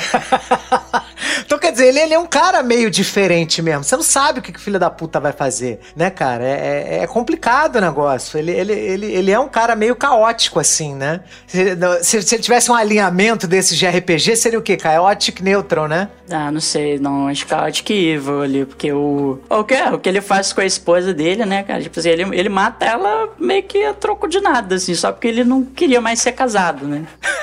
Eu acho que Porque ele nem vai reivindicar o vale. Ele, ele nem vai, vai, tipo assim, ele não. Não, ele sabe, só usa tipo, como ameaça lá, né? Pro, pro tio da menina lá ficar calado, eles, ó. Exatamente. Fica quieto. É, tanto que depois quieto ele... aí, né? É, depois ele, ele casa lá com a, com a Velaryon, aí pega o- os dragões e vai viver lá na, em Essos, né, lá nas Cidades Livres e tal. Então, assim, ele, cara, ele... Enfim, acho que tem várias questões éticas, assim, muito complicadas em, em relação ao Daemon, né? Assim, claro, ele não é um personagem, assim, plano, né? Assim, ele é multifacetado, assim, né? Mas a gente Sim. tem que tomar um pouco cuidado pra gente não é, legitimar determinadas coisas que ele faz só porque a gente acha ele um personagem maneiro, entendeu? Assim, um personagem legal. É, tanto que a, a autora, né, uma das roteiristas, né, se impressionou do quanto as pessoas estão tendo crush, né, no Damon, né? Que ela falou, olha, nunca seria meu namorado. Mas aí também eu acho que é demais, né? O fã também ele extrapola, né? Não, Eu- tu- não, né, tudo eu- bem, assim, é igual o cara que leu Watchman e vira e fala assim, porra, eu- o Rochat é um personagem maneiro, mas é um fascista, entendeu? Assim... O Rochat é um personagem maneiro, mas isso tem- a a própria declaração do Alan Moore sobre o personagem, né? Tipo assim, quando a pessoa vira e fala assim, personagem que eu mais gosto, sou fã, é o Rochat. Ele vai assim, "É, não quero ser amigo dessa pessoa. Pô, cara, mas a- a- eu quando li Watchmen, cara, lá em 88, eu tinha o quê? 12 anos? Tinha 12 anos, eu acho, é. Cara, eu adorava o Rorschach. Não, é, é compreensível, né? Cara, o cara é 12 ultra anos, violento, né? E eu, tal, porra, assim. o cara que dá porrada, né? O cara que resolve as coisas na, Eu, na eu acho que é um pouco violência. isso, né? Acho que é um pouco isso, né? Gostar do, do Damon é um pouco isso, né? Ele é cara. Aí não liga pra nada. Ele tem um, um- desdém, né? Ele, ele não gosta, tipo, aquelas. Meio que o cara lá, quando a menina morre, que o cara dá aquele discurso, aí ele percebe que o cara tá fazendo discurso a se promover, né? Ele já dá uma risadinha assim, putz, da puta. Ele, ele, ele não gosta muito dessa cerimônia, dessa, dessa, dessa lenga-lenga, né? Ele quer. Não, ele é, ele, ele é nada da política, né? Assim, tipo, enquanto o irmão dele, né? Vamos resolver tudo na base da diplomacia, né? Vamos sentar, vamos conversar, negociar, não sei o quê. Ele é o contrário, né? Resolver tudo na base da espada, né? Ele não, ele não tem paciência pra essas questões palacianas e tal, assim. Por, por isso que o irmão dele nunca fez dele mão, né? Ele nunca fez parte do pequeno conselho, entendeu? Assim, E nunca conseguiu manter o cara próximo, né? é, ele, ele é o máximo que o mais próximo que ele conseguiu ser do irmão dele foi o chefe da patrulha da cidade, entendeu? Assim, tipo, É, e ele tentou, ele tenta, ele fala, Damon, a gente tá distanciado, né? Volta e tal. Ele quer o, o irmão perto, né? Ele gosta do irmão. Eu acho bonita essa relação dos irmãos, porque ele sabe que o irmão não.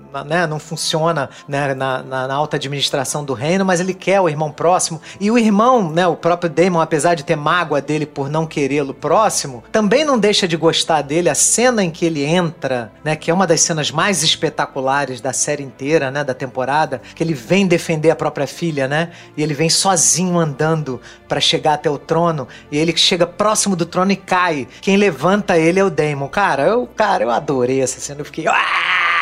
Eu fiquei louco, cara. Eu, assim, eu sou muito fã do Damon, cara. mesmo ele sendo maluco, mesmo ele sendo é, misógino, assassino de mulher.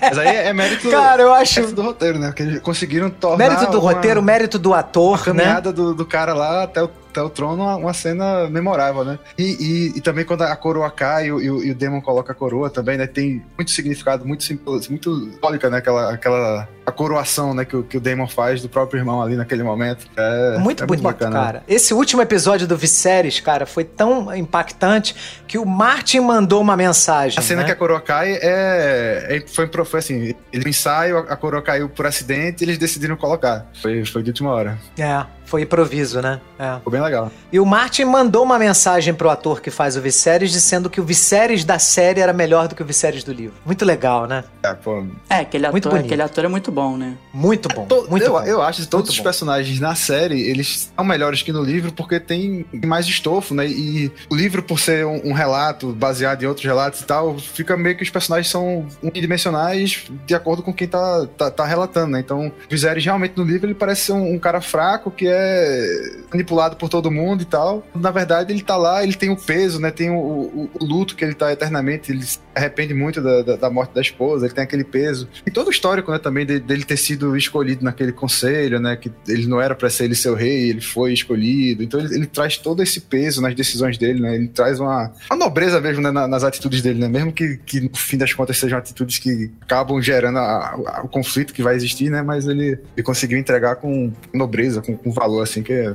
difícil, né? Foi, foi muito legal. A conversa da Alicent com a Rhaenys, a Alicent cita isso. Olha, o Viserys tinha que estar no campo, criando, né, gado, sei lá, cuidando de planta. Ele, você deveria ter sido a rainha e não ele, né? E realmente eu acho que a Rhaenys seria uma rainha melhor, né? Acredito eu, né, do que o Viserys. Pelo menos não haveria a dança dos dragões com ela, né? É, ela, pelo, pelo que ela mostra, ela mostra ser uma pessoa equilibrada, né, assim. Sim, é. E não ingênua, né, como, como o Viserys, né? Como o Viserys é. é. Acho que ela é muito, né? Ela é até, assim, é engraçado, né? Porque acaba que é uma consequência, né? Por ela, pelo universo, digamos assim, feminino ali dentro da, da corte, né? Então, assim, ela fica muito mais envolvida com as intrigas palacianas, né? Do que os homens, geralmente, né? Os homens têm todo o treinamento militar, né? Então eles passam muito tempo, né? No pátio do castelo treinando e tal, assim, não só dentro do castelo né, ouvindo as conversas, né, e tal. Então acho que ela tem uma noção, acho que até por isso é mostrado na série que as mulheres às vezes têm uma noção política bem maior do que a dos homens, né? Você pega esse menino que foi coroado rei aí, né, você vê que o moleque, porra,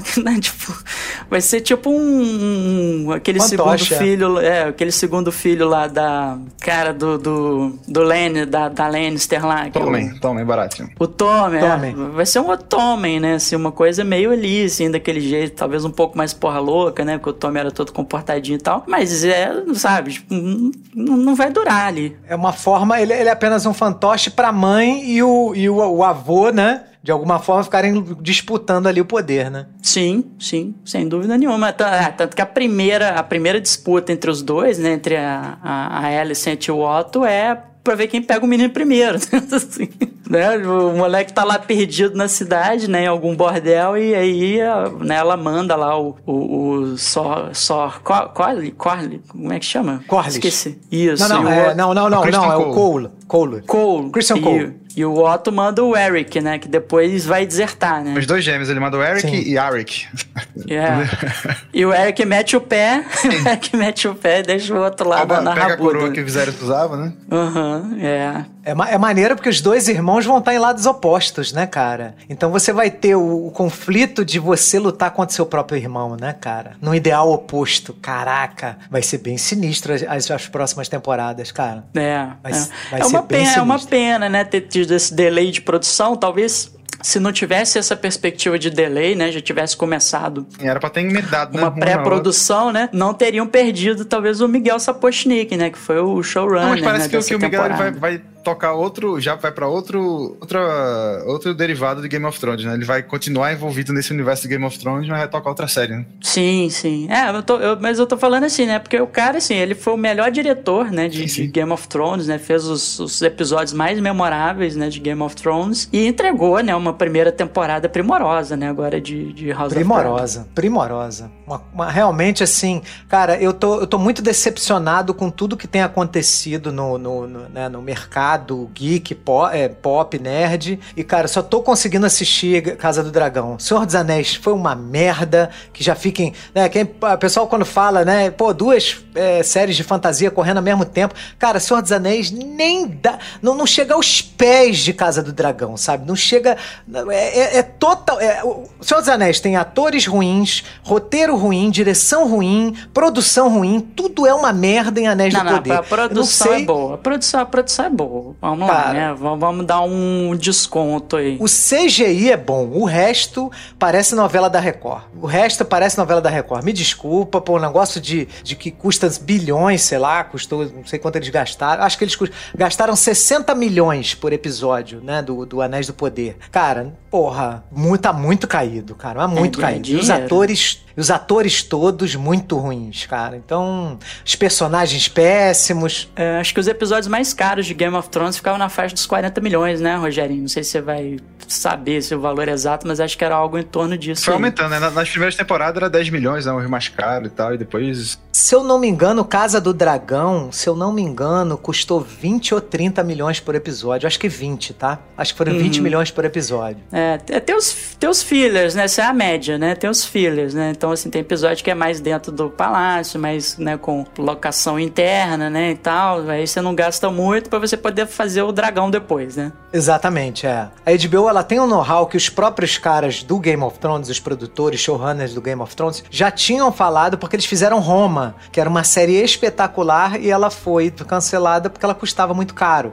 Então eles sabem que eles, apesar de fazer muito sucesso, eles não podem ultrapassar muito o orçamento, né? Senão ferrou, né? Senão inviabiliza. Então ele existe um know-how da HBO em manter um limite. Coisa que Sim. a Amazon perdeu a, a, mão, né? E ainda assim a qualidade péssima, assim. Desculpa quem gostou de Anéis do Poder, parabéns, tá? Você é uma pessoa iluminada, diferente. São guerreiros. Eu odiei. Vocês são guerreiros, foram até o final. Eu só fui até o terceiro episódio e não aguentei assistir o resto. Nada ali me interessa, nenhum personagem me importa. Para mim eu torço pelos orcs vencerem lá no Anéis do Poder, tá? Eu torço pelo Sauron, né? Que, que a gente que também achei caído quando, quando eles revelaram lá, achei caído o Sauron ser a, o personagem que lá que eles escolheram. Spoiler, já, já, alerta de spoiler. Eu não vou falar quem é.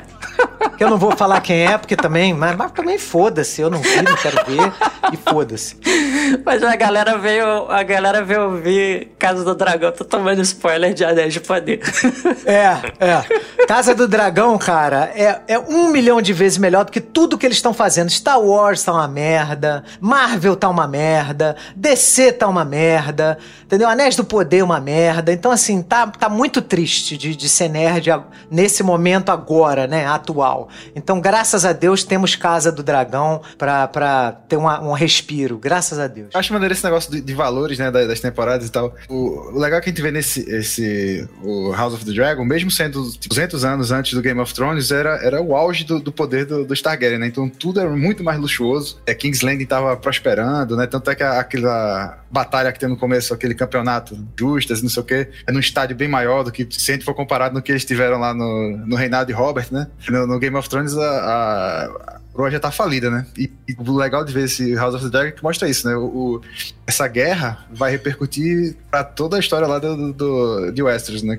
Os dragões vão, vão ser extintos, né? Por causa dessa guerra. A coroa vai ficar em, em débito eterno aí, vai ficar cada vez mais, mais dependente dos, dos Lannisters e dos, do Banco de Bravos. Banco de Bravos, essas coisas. Então, tudo, tudo isso vai ter uma repercussão, né? Que mostra que o George Martin ele fez um trabalho, assim, de construção de mundo e, e ligando a história, né? A gente vê nesse, nesse seriado os High Towers e, e os Velários, né? Que são as, as casas, segunda e terceira casas poderosas em, depois de Targaryen. Quando chega na, no tempo de Game of Thrones, eles estão. High Towers não aparece, não né? mais. O, o, Velaryon é uma fração do poder que já foi, né? Os Velaryon, eles, eles, eles é, seguem stands pra batalha, assim, você. No livro eles são citados de passagem, acho que no seriado talvez mostre um, um bannerzinho, mas é, é, assim, relevante, né? Então mostra que é, a destruição que essa, essa, que essa guerra vai causar nessas famílias é algo duradouro, né? É verdade. Sim, com é. certeza. E esse spin-off que o Miguel Sapochnik foi ser showrunner é, o, é a batalha lá, a rebelião do, do Robert Baratheon? Já tem informação disso? Ah, não sei.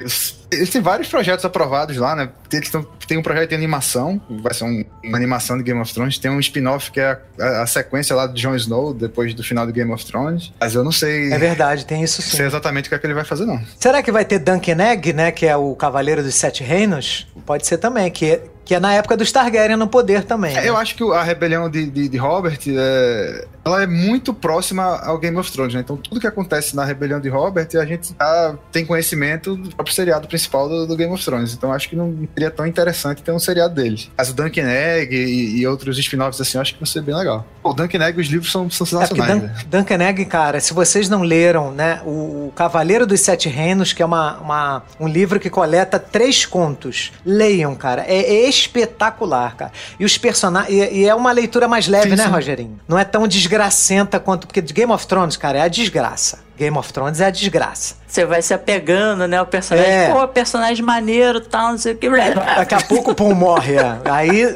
Game of Thrones é morre, é assim, cara. E morre da maneira desgracenta também, né? É, a pior maneira, que da maneira mais cruel que tem pro cara matar o teu personagem favorito, ou um personagem que você já tava se apegando, né? Acabou, né? Então, uhum. mas Duncan Egg não. Duncan Egg é uma, é uma fase que o reino não está em guerra, tá em paz. Então, assim, e os personagens são personagens personagens legais. É, é um cavaleiro andante que é, é, um idealista, uma pessoa de bom coração. Aí, aí, sim, é uma pessoa boa e ele ele é, ele pega como escudeiro, né, Rogério? É escudeiro, escudeiro. o nome, né? Um garotinho que tem, né, assim, que você, exata, você não sabe quem ele é, mas depois você vai descobrir quem ele é. Mas é um garotinho importante. E é um garotinho que vira amigo dele, entendeu? E é muito bonita a amizade dos dois. É, é, é assim, uma coisa realmente é uma leitura que te alça. Enquanto Game of Thrones te deixa puto, te deixa revoltado, te deixa, né, caraca, que merda. O, o Cavaleiro dos Sete Reinos deixa você mais leve. É mais assim, heróico, assim, né? Você, uma, uma, narrativa mais heróica, né? O Serdan, que ele, ele, é, é. ele é um, um, cavaleiro que todo, todo mundo respeita como sendo um, grande exemplo do que é ser um cavaleiro, né? Um cara é, honrado e tal. É bem, é bem legal a história. E é um cavaleiro pobre, né? Ele não é de uma casa não, ele, é, né, ele é da, famosa, da favela, né? ele... da, da, Baixada das Pulgas lá. Do...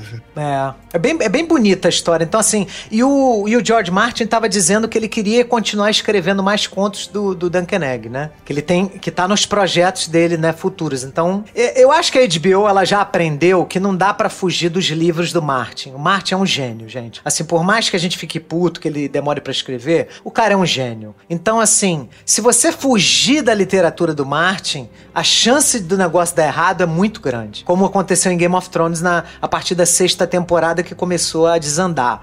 Porque não tinha mais é, livro. É, de escola do livro. Então, eu acho que a HBO aprendeu essa lição, né? Acho que sim, espero que sim, né? Então eu acho que, eu acho que a HBO agora também tá num dilema de chegar pro Martin e falar. Porque o Martin tá para escrever o segundo livro, né? Do Fogo e Sangue, né? Ele vai ter um segundo livro que, que termina de contar a história dos Targaryen, né? E vamos ver o que, que ele vai escrever aí, como é que vai ser. E ele também tem contos do Duncan Egg para ele terminar, para ele fazer. Não sei se ele já tá escrevendo. Esse cara, ele nunca então, consegue assim, fechar coisas. uma história, né? Assim. É. ele, ele é incapaz de fechar uma história, né? Porque ele vai criando o um mundo assim, vai. Ele consegue criar um negócio tão grande, né? Que ele vai, vai se perdendo. Porque Game é, of Thrones eu acho que ele não vai terminar nunca. Parece aquela maquete, aquela maquete do Viserys lá, né? Que fica construindo eternamente lá. É assim, a, a, história do Duncan Egg já tem um final, né? A gente sabe o que acontece com eles, né? Ah, sim, é verdade. Tem um final. Tem um final. Mas assim, até chegar nesse final, né, Rogério? tem muita sim, coisa para completar, né? Tem muita coisa para completar. Então, é, é, muito interessante. Vamos ver, né? Agora, uma coisa que eu queria discutir com vocês é o seguinte, tá? Uma coisa que eu percebi nessa série, eu não sei qual é a opinião de vocês. É, eu acho que o nosso mundo, eu não sou contra pautas sociais, eu não sou contra as pessoas é, reclamarem de coisas que estão sendo expostas nas séries, nos conteúdos, nos produtos. Mas existe um exagero muito grande que atrapalha as séries. Por exemplo, tanto em Game of Thrones nas últimas temporadas, como agora a gente tá vendo em Casa do Dragão, os caras praticamente deram uma apagada na sexualidade da série. Não tem mais sexo do jeito que a gente via lá nas primeiras temporadas de Game of Thrones e nas séries antigas da HBO. Roma tinha muito sexo. Qual é a outra série de gay? De, a True Blood, cara. True Blood tinha sexo pra caralho. Você tinha Spartacus, que não era da HBO, era do canal Showtime, se eu não me engano. Que, cara, tanto que eu falava assim na época, eu, eu, eu, eu tinha uma que ela falava assim: o que, que você vai fazer hoje? Eu falei, ah, hoje eu vou ver vampiros com putaria, que era True Blood, né?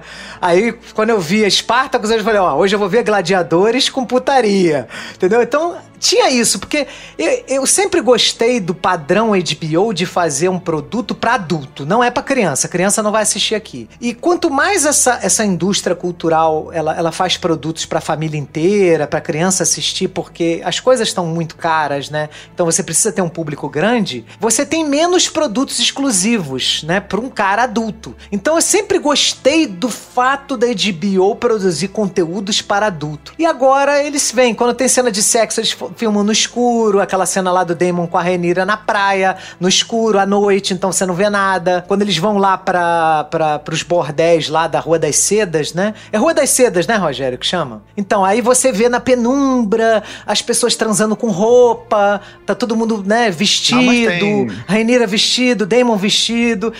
Tem, tem uma coisinha ou outra, tem lá um no frontal masculino, mas assim, é uma pinceladinha rápida e tem um véu na frente. Então, assim, é, é, eu acho que as pessoas estão problematizando demais as coisas. Ah, é objetificação, é sexo gratuito. Cara, e, sinceramente, se você não quer assistir uma coisa intensa, porque Game of Thrones é intenso. Quando você liga em Game of Thrones, aparece aquela, aquela, aquela descrição lá, tem lá violência é, extrema, entendeu? Então, assim, você sabe que você tá vendo um negócio extremo. Então, cara, não assista, liga no Pantanal. Pantanal foi outra série que foi uma novela que a Globo tirou o sexo de Pantanal. Então, tudo bem, liga no Pantanal e assiste lá você com seu filho, assista Pantanal, as pessoas de biquíni nadando lá no, no Pantanal. Foda-se. Agora, Game of Thrones é, costumava ser meu, caralho. Eu costumava ver putaria. Eu não me importo, assim, que seja, ah, porque é a objetificação da mulher, porque é sempre a mulher. Não, cara, põe o homem também, Espartacus, cara. Spartacus e True Blood, cara. Você tinha tanto homens transando entre si, quanto mulheres. Tanto que eles ganharam prêmio na época de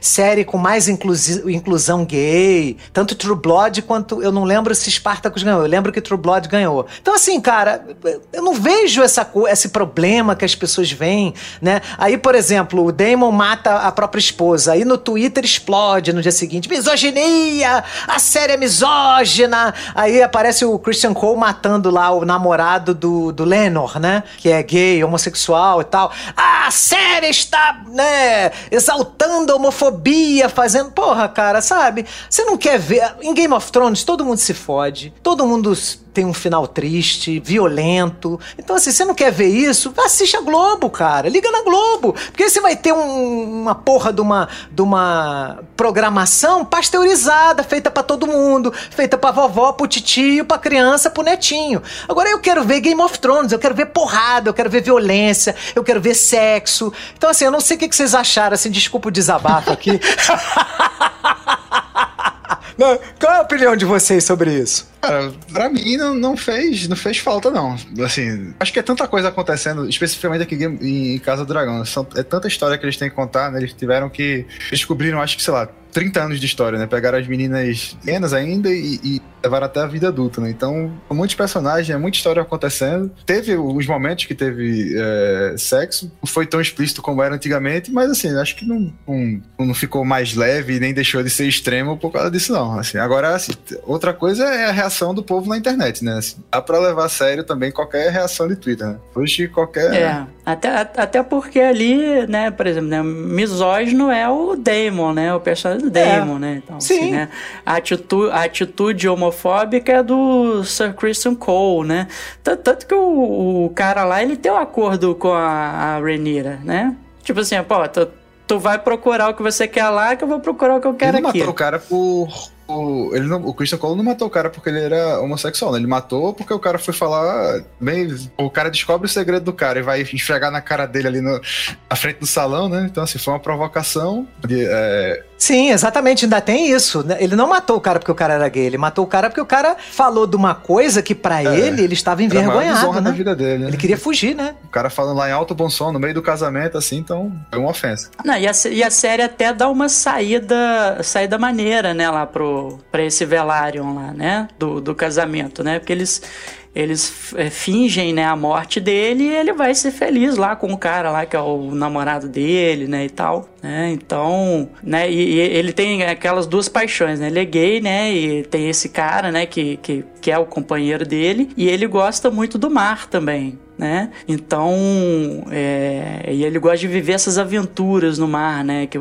que deixava ele muito tempo longe da Rhaenyra, né? E a Rhaenyra reclamava disso dele. Então ela achou uma solução ali que era, porra, foi perfeita pra ele, né? Que ele pôde ir pro mar, né? Viver as aventuras que ele queria viver e viver a sexualidade dele da maneira como ele queria viver É, ele, também. ele e a Renira tinham um acordo É, bem é, progressista, bem Achei progressivo. super assim, né? ok também, não achei. a- E um acordo que o Damon, olha aí o Damon aí, meu personagem favorito, o Damon que chegou e falou pra ela: Ó, pode fazer, cara, faz o que você quiser, você é Targaryen. Cara, eu achei, eu acho o Damon, eu acho o Damon muito foda. Acho o Damon muito foda. Por mais que ele seja filho da puta. Eu sei que ele é filho da. Mas é aquele filho da puta que é o nosso filho da puta. Você é o meu tipo de filho da puta. Eu tenho um pouco de culpa de gostar, mas não tem jeito. Você, Ele- gosta, cara, você gosta com culpa, né? Eu gosto com É o culpa. guilty pleasure, o autêntico guilty pleasure. É o guilty pleasure. Cara, mas é um personagem muito interessante, né? Um cara que movimenta a história, né? Ele, ele, ele enforcou a Rainira naquela cena que ela tava falando da, da profecia, porque ele vê, ele provavelmente já tinha ouvido o irmão falar isso pra ele, né? E ele achava que aquilo enfraquecia o irmão. E ele não queria que ela fosse enfraquecida pela mesma coisa, né? Mas, pô, a forma dele demonstrar isso é enforcando a mulher, né, cara? Caralho, aí você fica assim, meu Deus, Damon, o que, que você tá fazendo? Caralho. Cara, muito errado, cara. Mas é, cara. ali, ali eu é- não entendi, né? Porque a fala final dela é que tipo assim, ele não te contou, né? Assim, que, tipo, como se fosse uma, uma profecia que o Viserys tivesse revelado só pra ela, né? Mas, ah, mas assim. Por isso que a- ele a- interrompe a fala dela. Ele não sabia, ele, ele, ele fica com raiva Isso. porque ela tá falando de sonhos. Ele, pô, na hora de falar disso, a nossa, Isso. nossa, nossa casa foi construída com dragões, esquece essa porra de sonho. Mas ele, ele não sabe que, que o irmão dele essa responsabilidade passou pra Ranira, de, de- é da linha deles, né, da linhagem deles, que vai sair o herói que vai defender a- o, o rei, né, que tem que manter o Reino Unido e tal. Então, Mas, mas Rogerinho, ele sabia que o irmão dele acreditava nessas profecias. Ele sabia. Ah, sabia, sabia. Ah, ele sabia. fala, né? Ele é o cara dos augúrios, dos sonhos, né? Não sei o quê. é, papapá. ele sabia. né? E ele, Por isso que ele se irrita com ela. puto, né? Com, com o É. irmão dele, né? Porque assim. Mas ele não- não dessa Ele específica, acha né? que o, que o. Ele acha que isso corroeu, né? O, o reinado né, Exatamente. do irmão dele. Exa ela, ela acha que isso foi corrosivo lá e, e pra- foi determinante pro irmão dele ser um fraco e ele não quer que a Rainira seja uma fraca, né? Então, mas ele faz isso só ele e ela, ele não faz isso na frente de todo mundo, né? Quer dizer, ele tem um limite, né? Apesar de absurdo, né? É absurda a cena, é violência, né? Mas é, tem, há um limite. Ele, ele é um personagem que é muito estranho, né, cara? Ele é um cara que é doido nessa porra, é maluco, né? É, é o imprevisível, né? Assim, É o ali- imprevisível. Ele é tão maluco que ali você não sabe se ele ia até a última consequência, né? E tal, enfim. É sensacional. É sen- cara, eu, eu tô achando essa série. É, ele assim, ele acaba sendo um personagem interessante que ele te coloca em xeque, né? Porque você não sabe qual vai ser a atitude dele, né? Então pode ser que dele venha, né, o, né, um- o inesperado, né, num- numa determinada cena e tal. Então qu- quando ele tá em si, ele me lembra muito aquele o Shigur, né, que é o vilão do onde os fracos não têm vez, né? É o cara que a própria presença dele em cena já te deixa é, tenso, né? Preocupado, né? Com o que pode acontecer. E aquela, aquele terceiro episódio, que ele, ele enfrenta aquele engorda caranguejo sozinho, cara, é, é espetacular aquele cara.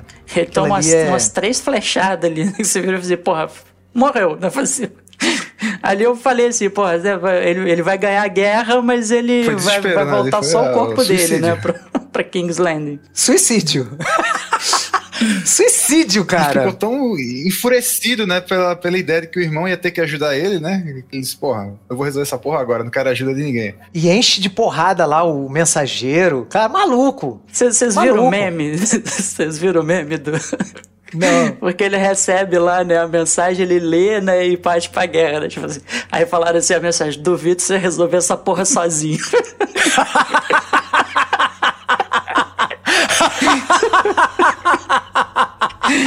Ai, cara. Se tem uma coisa maneira do, do Casa do Dragão são os memes, né? Os memes são muito bons. O melhor meme é o do, do Larry lá, né? Que é a mão, da, a mão do rei e pé da rainha. Pé da rainha.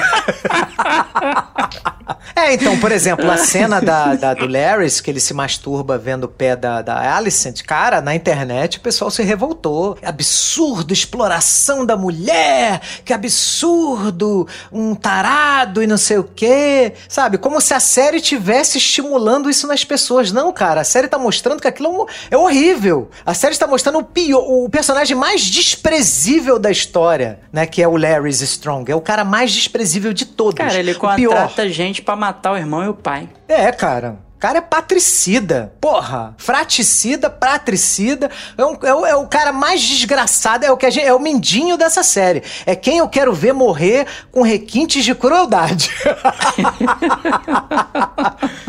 Ele tem que morrer mal, esse desgraçado. Com certeza. O legal é que ele, ele tem, o, tem o pé torto, né? E a, e a tara dele é justamente o pé, né? Tem, tem uma componente aí É. psicológico aí, Ferrari, que você, um psicólogo, deve analisar aí. Componente Freud aí. explica. Freud explica. Freud explica. A woman would not inherit the Iron Throne, because that is the order of things. When I'm queen, I will create a new order. Vamos então para as nossas considerações finais sobre Casa do Dragão. E aí eu dou a palavra ao Rogerinho, que é fã de Game of Thrones, já leu o livro duas vezes. Rogério, você já leu o livro da a saga do Game of Thrones até o quinto livro duas vezes e, e Fogo e Sangue duas vezes, E li, né? e li os capítulos que aparece Stannis já algumas vezes também. Por fora, assim, só. Caraca, que maneiro, Rogério. Eu sou seu fã, Rogério, eu sou seu fã. É, quando tinha tempo livre era fácil, né? Agora É, né? Nota de 1 a 5 e considerações finais para Casa do Dragão. eu adoro esse universo de Game of Thrones, né? Eu- quando eu vi que eles iam fazer, que eles realmente iam, iam se re- ressurgir, né, com Game of Thrones na HBO, achei sensacional. Logo que eu vi o primeiro episódio, eu tive certeza que, que eles iam acertar e, ia ser bom, né? Que eles fizeram um trabalho, assim, excepcional. O livro é um livro difícil de adaptar, né? Porque, como a gente já falou aqui, ele é passagens, né, do, de, históricas assim, e eles conseguiram dar estofa aos personagens, dar, dar uma carga emocional, né? Você lendo o livro, não entende tão bem esse conflito, né, da, da Rhaenyra com a, Alicent, né? Porque tem tanto ódio entre as duas, o que é que acontece. E seriado eles tiveram paciência, né? Colocaram todos os momentos, né? 20 anos de história, 30 anos de história, cada, cada picuinhazinha, né? Que ia surgindo, ia crescendo e, e até que chega num ponto que não tem como voltar mais, né? Que a, a merda já tá lançada e aí pra pior. Eles fizeram um trabalho excepcional, os atores estão bem pra caramba, todos os, todos os personagens são muito mais legais, tá? Na série, assim, mesmo pra quem lê o livro, que conhece a história, que sabe o, o que é que vai acontecer, é muito interessante assistir o seriado, tem sempre surpresa, tem novidade. É, Os personagens evoluem, né, com, com o tempo, é, é- você vai vendo a, a, a consequência, né, de cada ação que vai acontecendo na série, então, pô, excepcional, assim, é, é a melhor série do ano, o Ferrari tá certo em dizer isso. Acho que é a única que, que vale a pena debruçar e assistir do carinho, porque é excepcional, eles estão de parabéns. Até 10, é 5, né? 5. É, é 5. Marcão, Cara, eu gostei bastante também da série. Não tem muito mais a acrescentar além do que a gente já falou. Assim, acho que os personagens, né? Acho, acho que é uma característica de, do universo de Game of Thrones, né? Você criar personagens que são muito interessantes, são muito marcantes, né? E bem construídos, né? A gente teve um- uma primeira temporada que entregou, né? Tanto em, em termos de roteiro, né? De construção dramática, de conflito, né? Os os atores, né, todos estão muito bem, né, cada, acho que cada ator investiu muito de si, né, no, no, no personagem que está interpretando, né, passa, né, eu já, já comentei aqui da Rhaenys, né, assim como a atriz consegue passar, né, aquela, aquela dignidade, né, mesmo de alguém que, que já caiu, né, então você, você vê aquela dignidade imbuída de dor, né, que ela, que ela passa, assim, na tela, assim, eu acho muito, muito bacana. Então, cara, assim, realmente, assim, talvez seja a melhor coisa que, né, em tela que a gente teve acesso já esse ano. Enfim, então vou acompanhar o relator Rogerinho, série nota 10, né? E aqui pro, pro nosso derradeiro papo furado, vamos, vou dar uma nota 5 aí pra essa temporada de House of Dragon. eu sigo os meus amigos também com nota 5 e Pra mim, uma série maravilhosa, incrível. Todos os personagens espetaculares, as atrizes, os atores, tá tudo maravilhoso. É incrível, é incrível mesmo. Então, eu não, eu não tenho mais também além do que eu já falei, né, no programa inteiro para apontar. Eu só gostaria de pegar esse momento final aqui para agradecer os meus amigos Rogério e Marcos por ao longo desses cinco anos eu tô me emocionando na hora que eu tô falando isso. Ter enriquecido a minha vida com esse trabalho bonito que a gente fez. Muito obrigado, tá, meus amigos? Claro. Que isso, cara. Assim, Eu vou tipo, chorar pô, também, cara. Agora Muito você obrigado. deixou a gente. É, porra. Sacanagem. Eu tô suando pelos olhos aqui. Tô, Muito tô obrigado, chorando lágrimas másculas aqui. Muito obrigado, tá? Não, não, cara, foi, o prazer foi meu, assim, estar com vocês aí esses cinco anos, né? Lembrar lá da criação do, do Papo Furado, né? Do Fred também, né? Que, que né, fez lá o- né, a primeira temporada lá com a gente. Acho que foi tudo sempre muito enriquecedor, né? Isso aqui, lembrar que o Papo Furado surgiu dos nossos almoços, né? Que a gente é, ia almoçar lá no Esquimó, no centro do Rio de Janeiro, né? Que infelizmente também nos deixou, né? É, Nos deixou, o Esquimó fechou por causa da pandemia, né? é, exatamente, né? E que aí a gente viu que ali da nossa conversa, né, podia surgir alguma coisa, né, alguma coisa interessante, né? Assim, é um pouco, sei lá, um pouco talvez prepotente da nossa parte, né? Achar que é, do- dos nossos almoços tinha alguma coisa que a gente poderia compartilhar com o público, mas eu acho que pela recepção que a gente teve, pelo carinho, assim, que geralmente a gente recebe, né, dos nossos ouvintes, eu acho que a gente fez um, um trabalho bacana, né? E, enfim, cara, a gente, a gente vai continuar por aí, né? Estamos na, na internet, né? No Twitter, nas redes sociais e tal. Segue a gente lá. A gente vai parar aqui com o projeto por enquanto, né? Mas então, tamo aí, a vontade é de sempre continuar, né? Então, em algum momento, o Papo Furado vai ressurgir. Confiem, É, pra, confiem. pra mim foi, pô, foi uma Isso aí. experiência sensacional, assim, eu... Pra mim sempre foi muito, muito difícil falar, assim, né, me abrir os pensamentos, e minhas ideias, e principalmente essa parte de universo nerd, né, que, pô, a gente, nossa infância, sempre sofria, né, era, era algo tão bem visto, a galera, pô, coisa de besta, idiota, né, tal, no, uma paixão, pô, que nos uniu e pra mim foi, foi engrandecedor, eu sentia confortável para falar bobagens e aprender com vocês, foi, foi uma experiência sensacional, pô, muito obrigado. Teve, tivemos uma chance de gravar com, com a galera que, pô, que a gente era muito fã, né? O Solano, o Eduardo Spor, pô, Timu, tantos outros caras, o Andrés, a galera sensacional, O Blue Blue Hand. Hand, né? Ruby. Se a gente for é, né? Pô. buscar aí a nossa. Filipão, né? Felipe Passos, grande Felipe Passos. Pô, passou muita gente bacana aqui, né? Marcelo Miranda, né? Sim. Também. Então, pô, só tenho a agradecer a vocês. É, foi bom vocês terem lembrado disso. Agradecer todos os meus a- nossos amigos e participantes que já participaram aqui desse projeto. Tem, to- todo mundo sempre contribuiu muito aqui, né? A gente queria chamar o quarto Papo Furader aqui, né? O, o Andrés, mas teve um probleminha de agenda, né? E tal. É, ele não pôde. É, ele não fica aí pôde. o nosso agradecimento pro Andrés. Eu acho que o Andrés é um cara, assim, sei lá, que tem um espírito, né, do papo furado, né? Fora que tem aí esse empreendimento com o Rogerinho, né, que é a fornada do É, herói. Pô. Rogerinho, você tem algum comentário pertinente? Olha, eu, eu, não, eu não exijo nada menos do que a genialidade total de Rogerinho nesse momento, que ser o último, pode ser o último comentário pertinente. É, antes, antes eu queria agradecer também nossos padrinhos, né, pô, que é, tem uma galera que tá com a gente desde o começo, ajudando. Quem sem eles, não, a gente não conseguiria realmente fazer o Papo Furado, né? Então, pô, nosso agradecimento aí a todos os nossos padrinhos. Com certeza. Cara, é, todo, eu tô todo mundo que emocionado. foi pa- todo mundo que foi padrinho, madrinha, né? Que foi em algum momento, depois deixou de ser, depois voltou a ser, enfim. Eu né? tô Todo emocionado, eu tô esquecendo de né? agradecer. É, a gente faz, depois a gente faz uma sessão de agradecimentos. Mas vamos lá, o último, último comentário É. pertinente. É só uma, um no que é o que é. Vocês sabem qual a, a semelhança entre o Viserys e o Lula? O Viserys Não. perdeu o dedo no trono de ferro e o Lula perdeu o dedo no torno de ferro. Que, que merda.